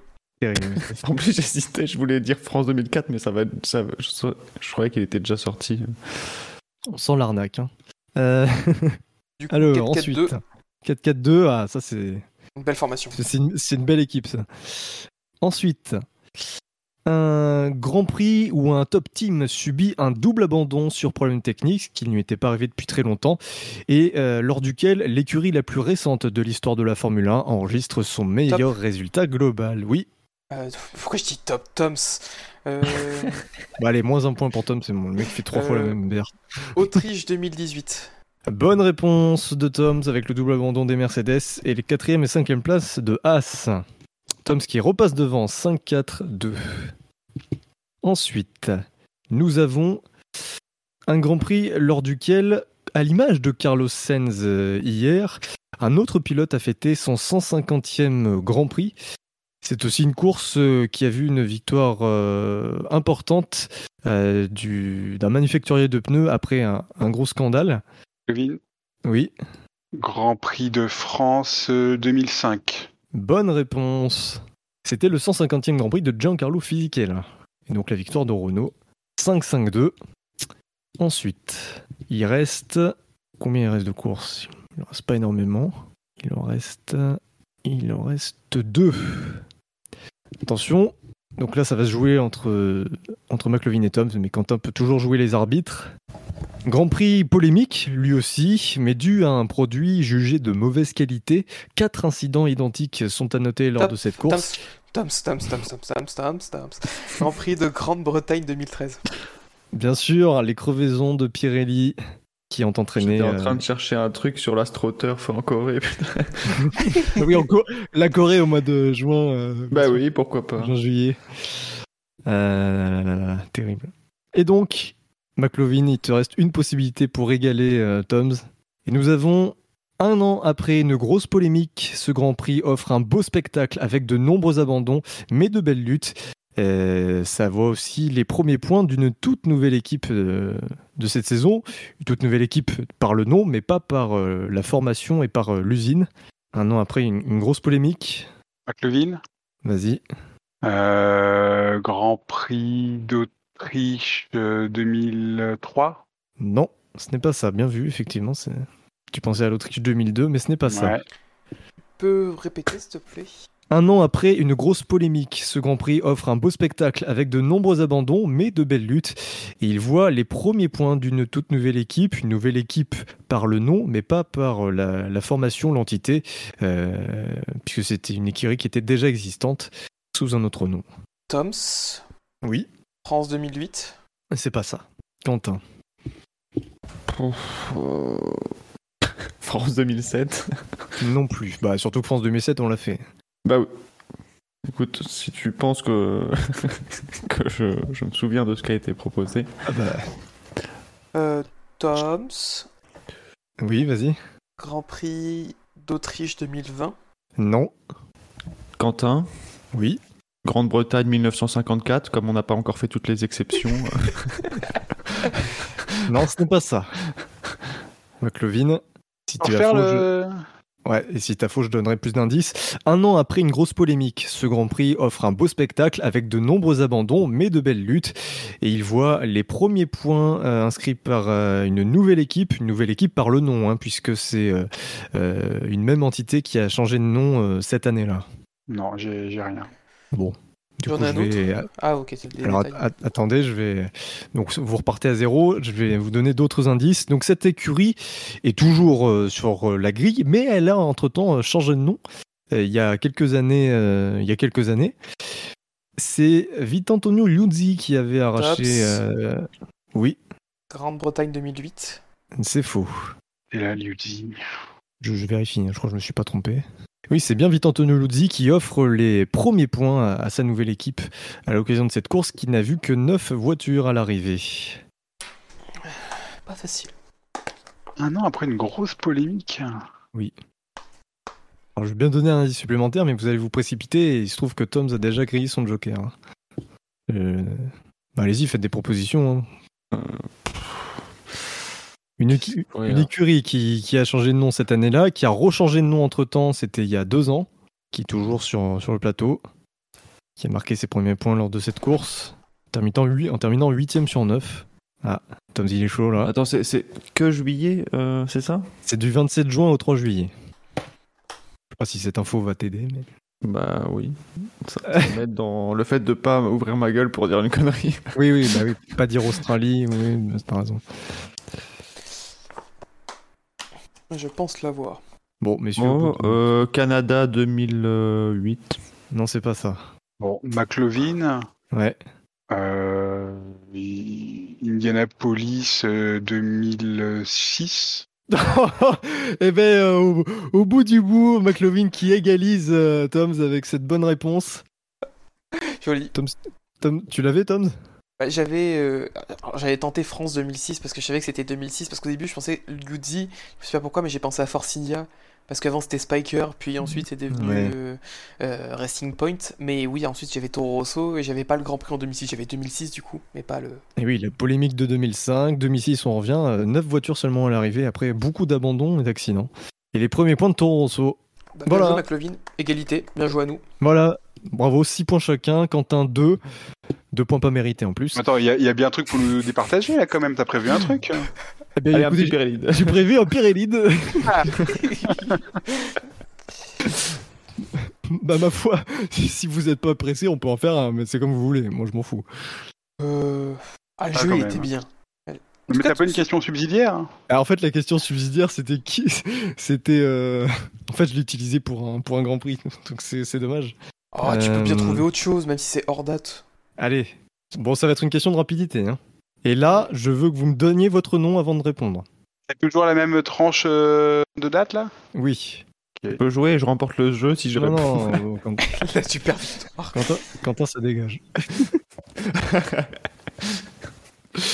Quel record Fernando Alonso a-t-il battu Toms. ce week-end? Toms Toms Toms Ah putain la plus longue distance euh, en kilomètres parcourus en Grand Prix Ouais, mais bon, ça c'était une- c'était pour voir si vous avez compris les règles. C'était une question pour Tom, c'était trop facile. Je me sens terrible. J'ai été volé. Non, non, non, ouais. C'est c'est vrai que j'ai. c'est- Mais celle-là, je l'ai pas préparée. C'est vrai que c'est Alonso, c'est Tom, donc forcément, il, le- il le savait. Euh, Je trouvais que c'était un grand prix qu'on devait trouver. Ouais, en plus, McLovin n'était pas au courant. Ah, c'est un grand homme qu'on a trouvé, c'est pas grave. Allez, allez, t'en trouves un autre. Ah putain, ouais. euh... C'est pas possible, t'en as bien oublié un ou deux dans la liste, mais qui ont des dates cheloues. euh, Non, j'ai utilisé où- tous les, tous les simples. On remonte dans les années 50, je sais pas, à l'époque où Buchor était petit. euh, Mais frère, mais les années 50, c'est compliqué. Allez, Non, il était déjà vieux à l'époque. les gars, vous l'aurez voulu. Un grand prix qui a vu la première et unique victoire de Luigi Fagioli. Ah, McLovin, facile. Euh, Grand Prix de France 1950. Non, c'est pas ça. Merde. Euh, Toms, Oui. Grand Prix de Grande-Bretagne 1951. Non, c'est pas ça. C'est avec une voiture partagée en plus, je crois, non? J'en sais rien. Oh, Vous commencez pas à me demander des trucs techniques là? Euh, bon bah, vous l'avez pas, vous l'avez pas, hein. bah, McLovin, Ouais. Grand Prix de France. 1000 Attends, il a dit quoi, ma Toms? Je sais pas. Oh, t'es chier Le Grand Prix de France 51. Bonne réponse de McLovin. Terrible. Euh, voilà. Bon bah, on va dire que c'est McLovin qui gagne. Bon, bah, bien joué, McLovin. Non, non, en vrai, en vrai, en vrai, franchement, vous méritez d'être ex aequo. Euh, Tom a bien répondu pour Alonso. Moi, ça me va. On partage le titre comme ça aurait dû être fait en 2021. Vous l'a- vous l'avez mérité. euh, vous avez été bons tous les deux. euh. Ouais, égalité, ex aequo, c'est bien. Bravo. Ah, Quentin avez- n'a pas démérité, hein Ah, non, non, bah, je rigole, il est... Non, non, je rigole, il a été nul. Euh, euh, Oui, tu oui. veux- C'est comme, si t'offrais le titre de champion du monde à Michael Ouais. après, après. Moi, je suis, je suis peut-être nul, mais j'ai la décence de pas gagner au moins quand je suis nul. Non, a- c'est comme si on avait offert le titre l'an dernier à Carlos Sainz, qui termine troisième. ouais. Putain, oui, c'est ça. Très bien. Eh ben, messieurs, merci à vous de m'avoir accompagné. Merci à toi. Merci à toi. Merci, Bilo. C'est- C'était pas facile hein, de, de- de concocter ce jeu parce qu'en plus je suis pas avec les, les mecs les plus honnêtes. euh, hein, euh, avec ça, c'est pas. voilà, je suis pas avec les prêtres les plus éloignés de la maternelle. Euh, du coup, Oh. Ouh. Mais bon, voilà, vous avez joué le jeu et vous avez été, vous avez été plutôt bon. Franchement, je, je Non, dois vous le dire. honnêtement, le, Merci, le merci. jeu, le jeu est très bon. et je pense, ouais, que- que- question, c'est, vu qu'il est basé sur question pour un champion, je pense que ouais, il y a, il y a peut-être un générique à faire et une routine à mettre en place parce que j'ai vraiment adoré, moi, perso. Ah, Ouais, c'est- c'était sympa. c'est J'ai gentil. att- j'ai attendu France 2004 pendant tout le, tout le quiz. Eh ben, France 2004, c'était euh, le 4 juillet, je crois. euh, donc c'est c'est Ah. dommage. France Ah bah, 2004, oui, j'aurais dit dépassement dans le dernier tour euh, qui a conduit à, à l'éviction d'un pilote quelques mois après de son équipe. C'était Euh, ça, France le- 2004. Le dépassement dans le dernier tour, euh, Eh oui. euh, et que pour ça que j'avais été trop, trop rapide. Fr- France gagné, 2004, effectivement, c'était le 4 juillet. Donc, euh, bah, ce sera, ça aurait été pour l'année pour l'année dernière. Dommage. Euh, merci, messieurs, de m'avoir accompagné. Yep, merci à toi. Je te l'ai déjà dit. Merci à toi. Mais du Ah bah, je coup, vous encore remercie merci. déjà, voilà, je, je suis un fou. moi. Troisième fois, on t'insulte, Euh, par contre. Ouais, mer- merci, euh, merci à toute l'équipe du SAV et notamment ceux qui écrivent les articles. Euh, c'est un travail important, hein. il, faut, il faut donner de la valeur à, à ce genre de choses parce que bah, ça demande du travail et ça vient en complément de nos émissions. Donc euh, merci, merci à tout ce beau monde, ils se reconnaîtront. Merci également aux auditeurs qui sont toujours présents dans les votes, dans les commentaires. On vous Euh, aime, on vous aime. On vous aime, franchement vous votez bien quand même Mal- malgré, malgré, tout. vos défauts, on vous aime énormément. Ah oui, Euh, Sainz top 4, là, c'était magnifique. Hein. Oui, mais encore une fois, c'était compliqué de mettre un vainqueur de Grand Prix pour sa première victoire dans le quintémoin. On peut le comprendre. Euh, N'hésitez pas à laisser des commentaires aussi sur le site. Euh, Il y en a quelques-uns qui, qui le font. Et même si on ne vous répond pas forcément, euh, on vous lit. Et, et ben, je pense notamment à Iceman qui, a- qui- qui avait euh, fait une petite, euh, une petite demande. de- on, on lui a pas répondu, mais enfin voilà, on c'est pas qu'on en a rien à foutre, c'est que des fois on est un peu pris aussi par notre emploi du temps. Petite dédicace à Iceman hein, qui est un très très ancien auditeur puisque il est là depuis le, le- quasiment le tout début du SAV. Donc voilà, euh, merci à vous chers auditeurs de faire vivre le SAV à travers vos commentaires, que ce soit sur le site ou sur Discord. Euh, voilà, c'est la fin de la minute bisounours. On vous rappelle notre présence sur euh, PodCloud, sur Facebook, Twitter, euh, sur Deezer, sur Spotify et donc évidemment sur Discord où vous allez peut-être pouvoir ferrailler avec l'équipe du SAV sur F1 2022 et on attend avec impatience le cross-platform. Juste pour Spotify, il se peut qu'on est au courant qu'il y a potentiellement un problème si vous avez un problème avec Spotify, donc on va essayer de le régler le plus vite possible. Ouais, tout à fait. Il y a- on a reçu une lettre de mise en demeure hein, à l'adresse de, de Buchor. Ça, mais voilà, ça devrait. Avec une prise d'otage, on n'a pas compris le lien, mais. La F1 sur Internet, c'est sûr. Et ça avait fait un point SAVF1.fr. Parce que le SAV, c'est. Top. c'est top. C'était parfait. On se donne rendez-vous la semaine prochaine déjà pour le Grand Prix d'Autriche. Portez-vous bien et à bientôt. Salut à tous. Merci à tous. Salut à tous, bonne ciao. journée, bonne soirée. Ciao, ciao.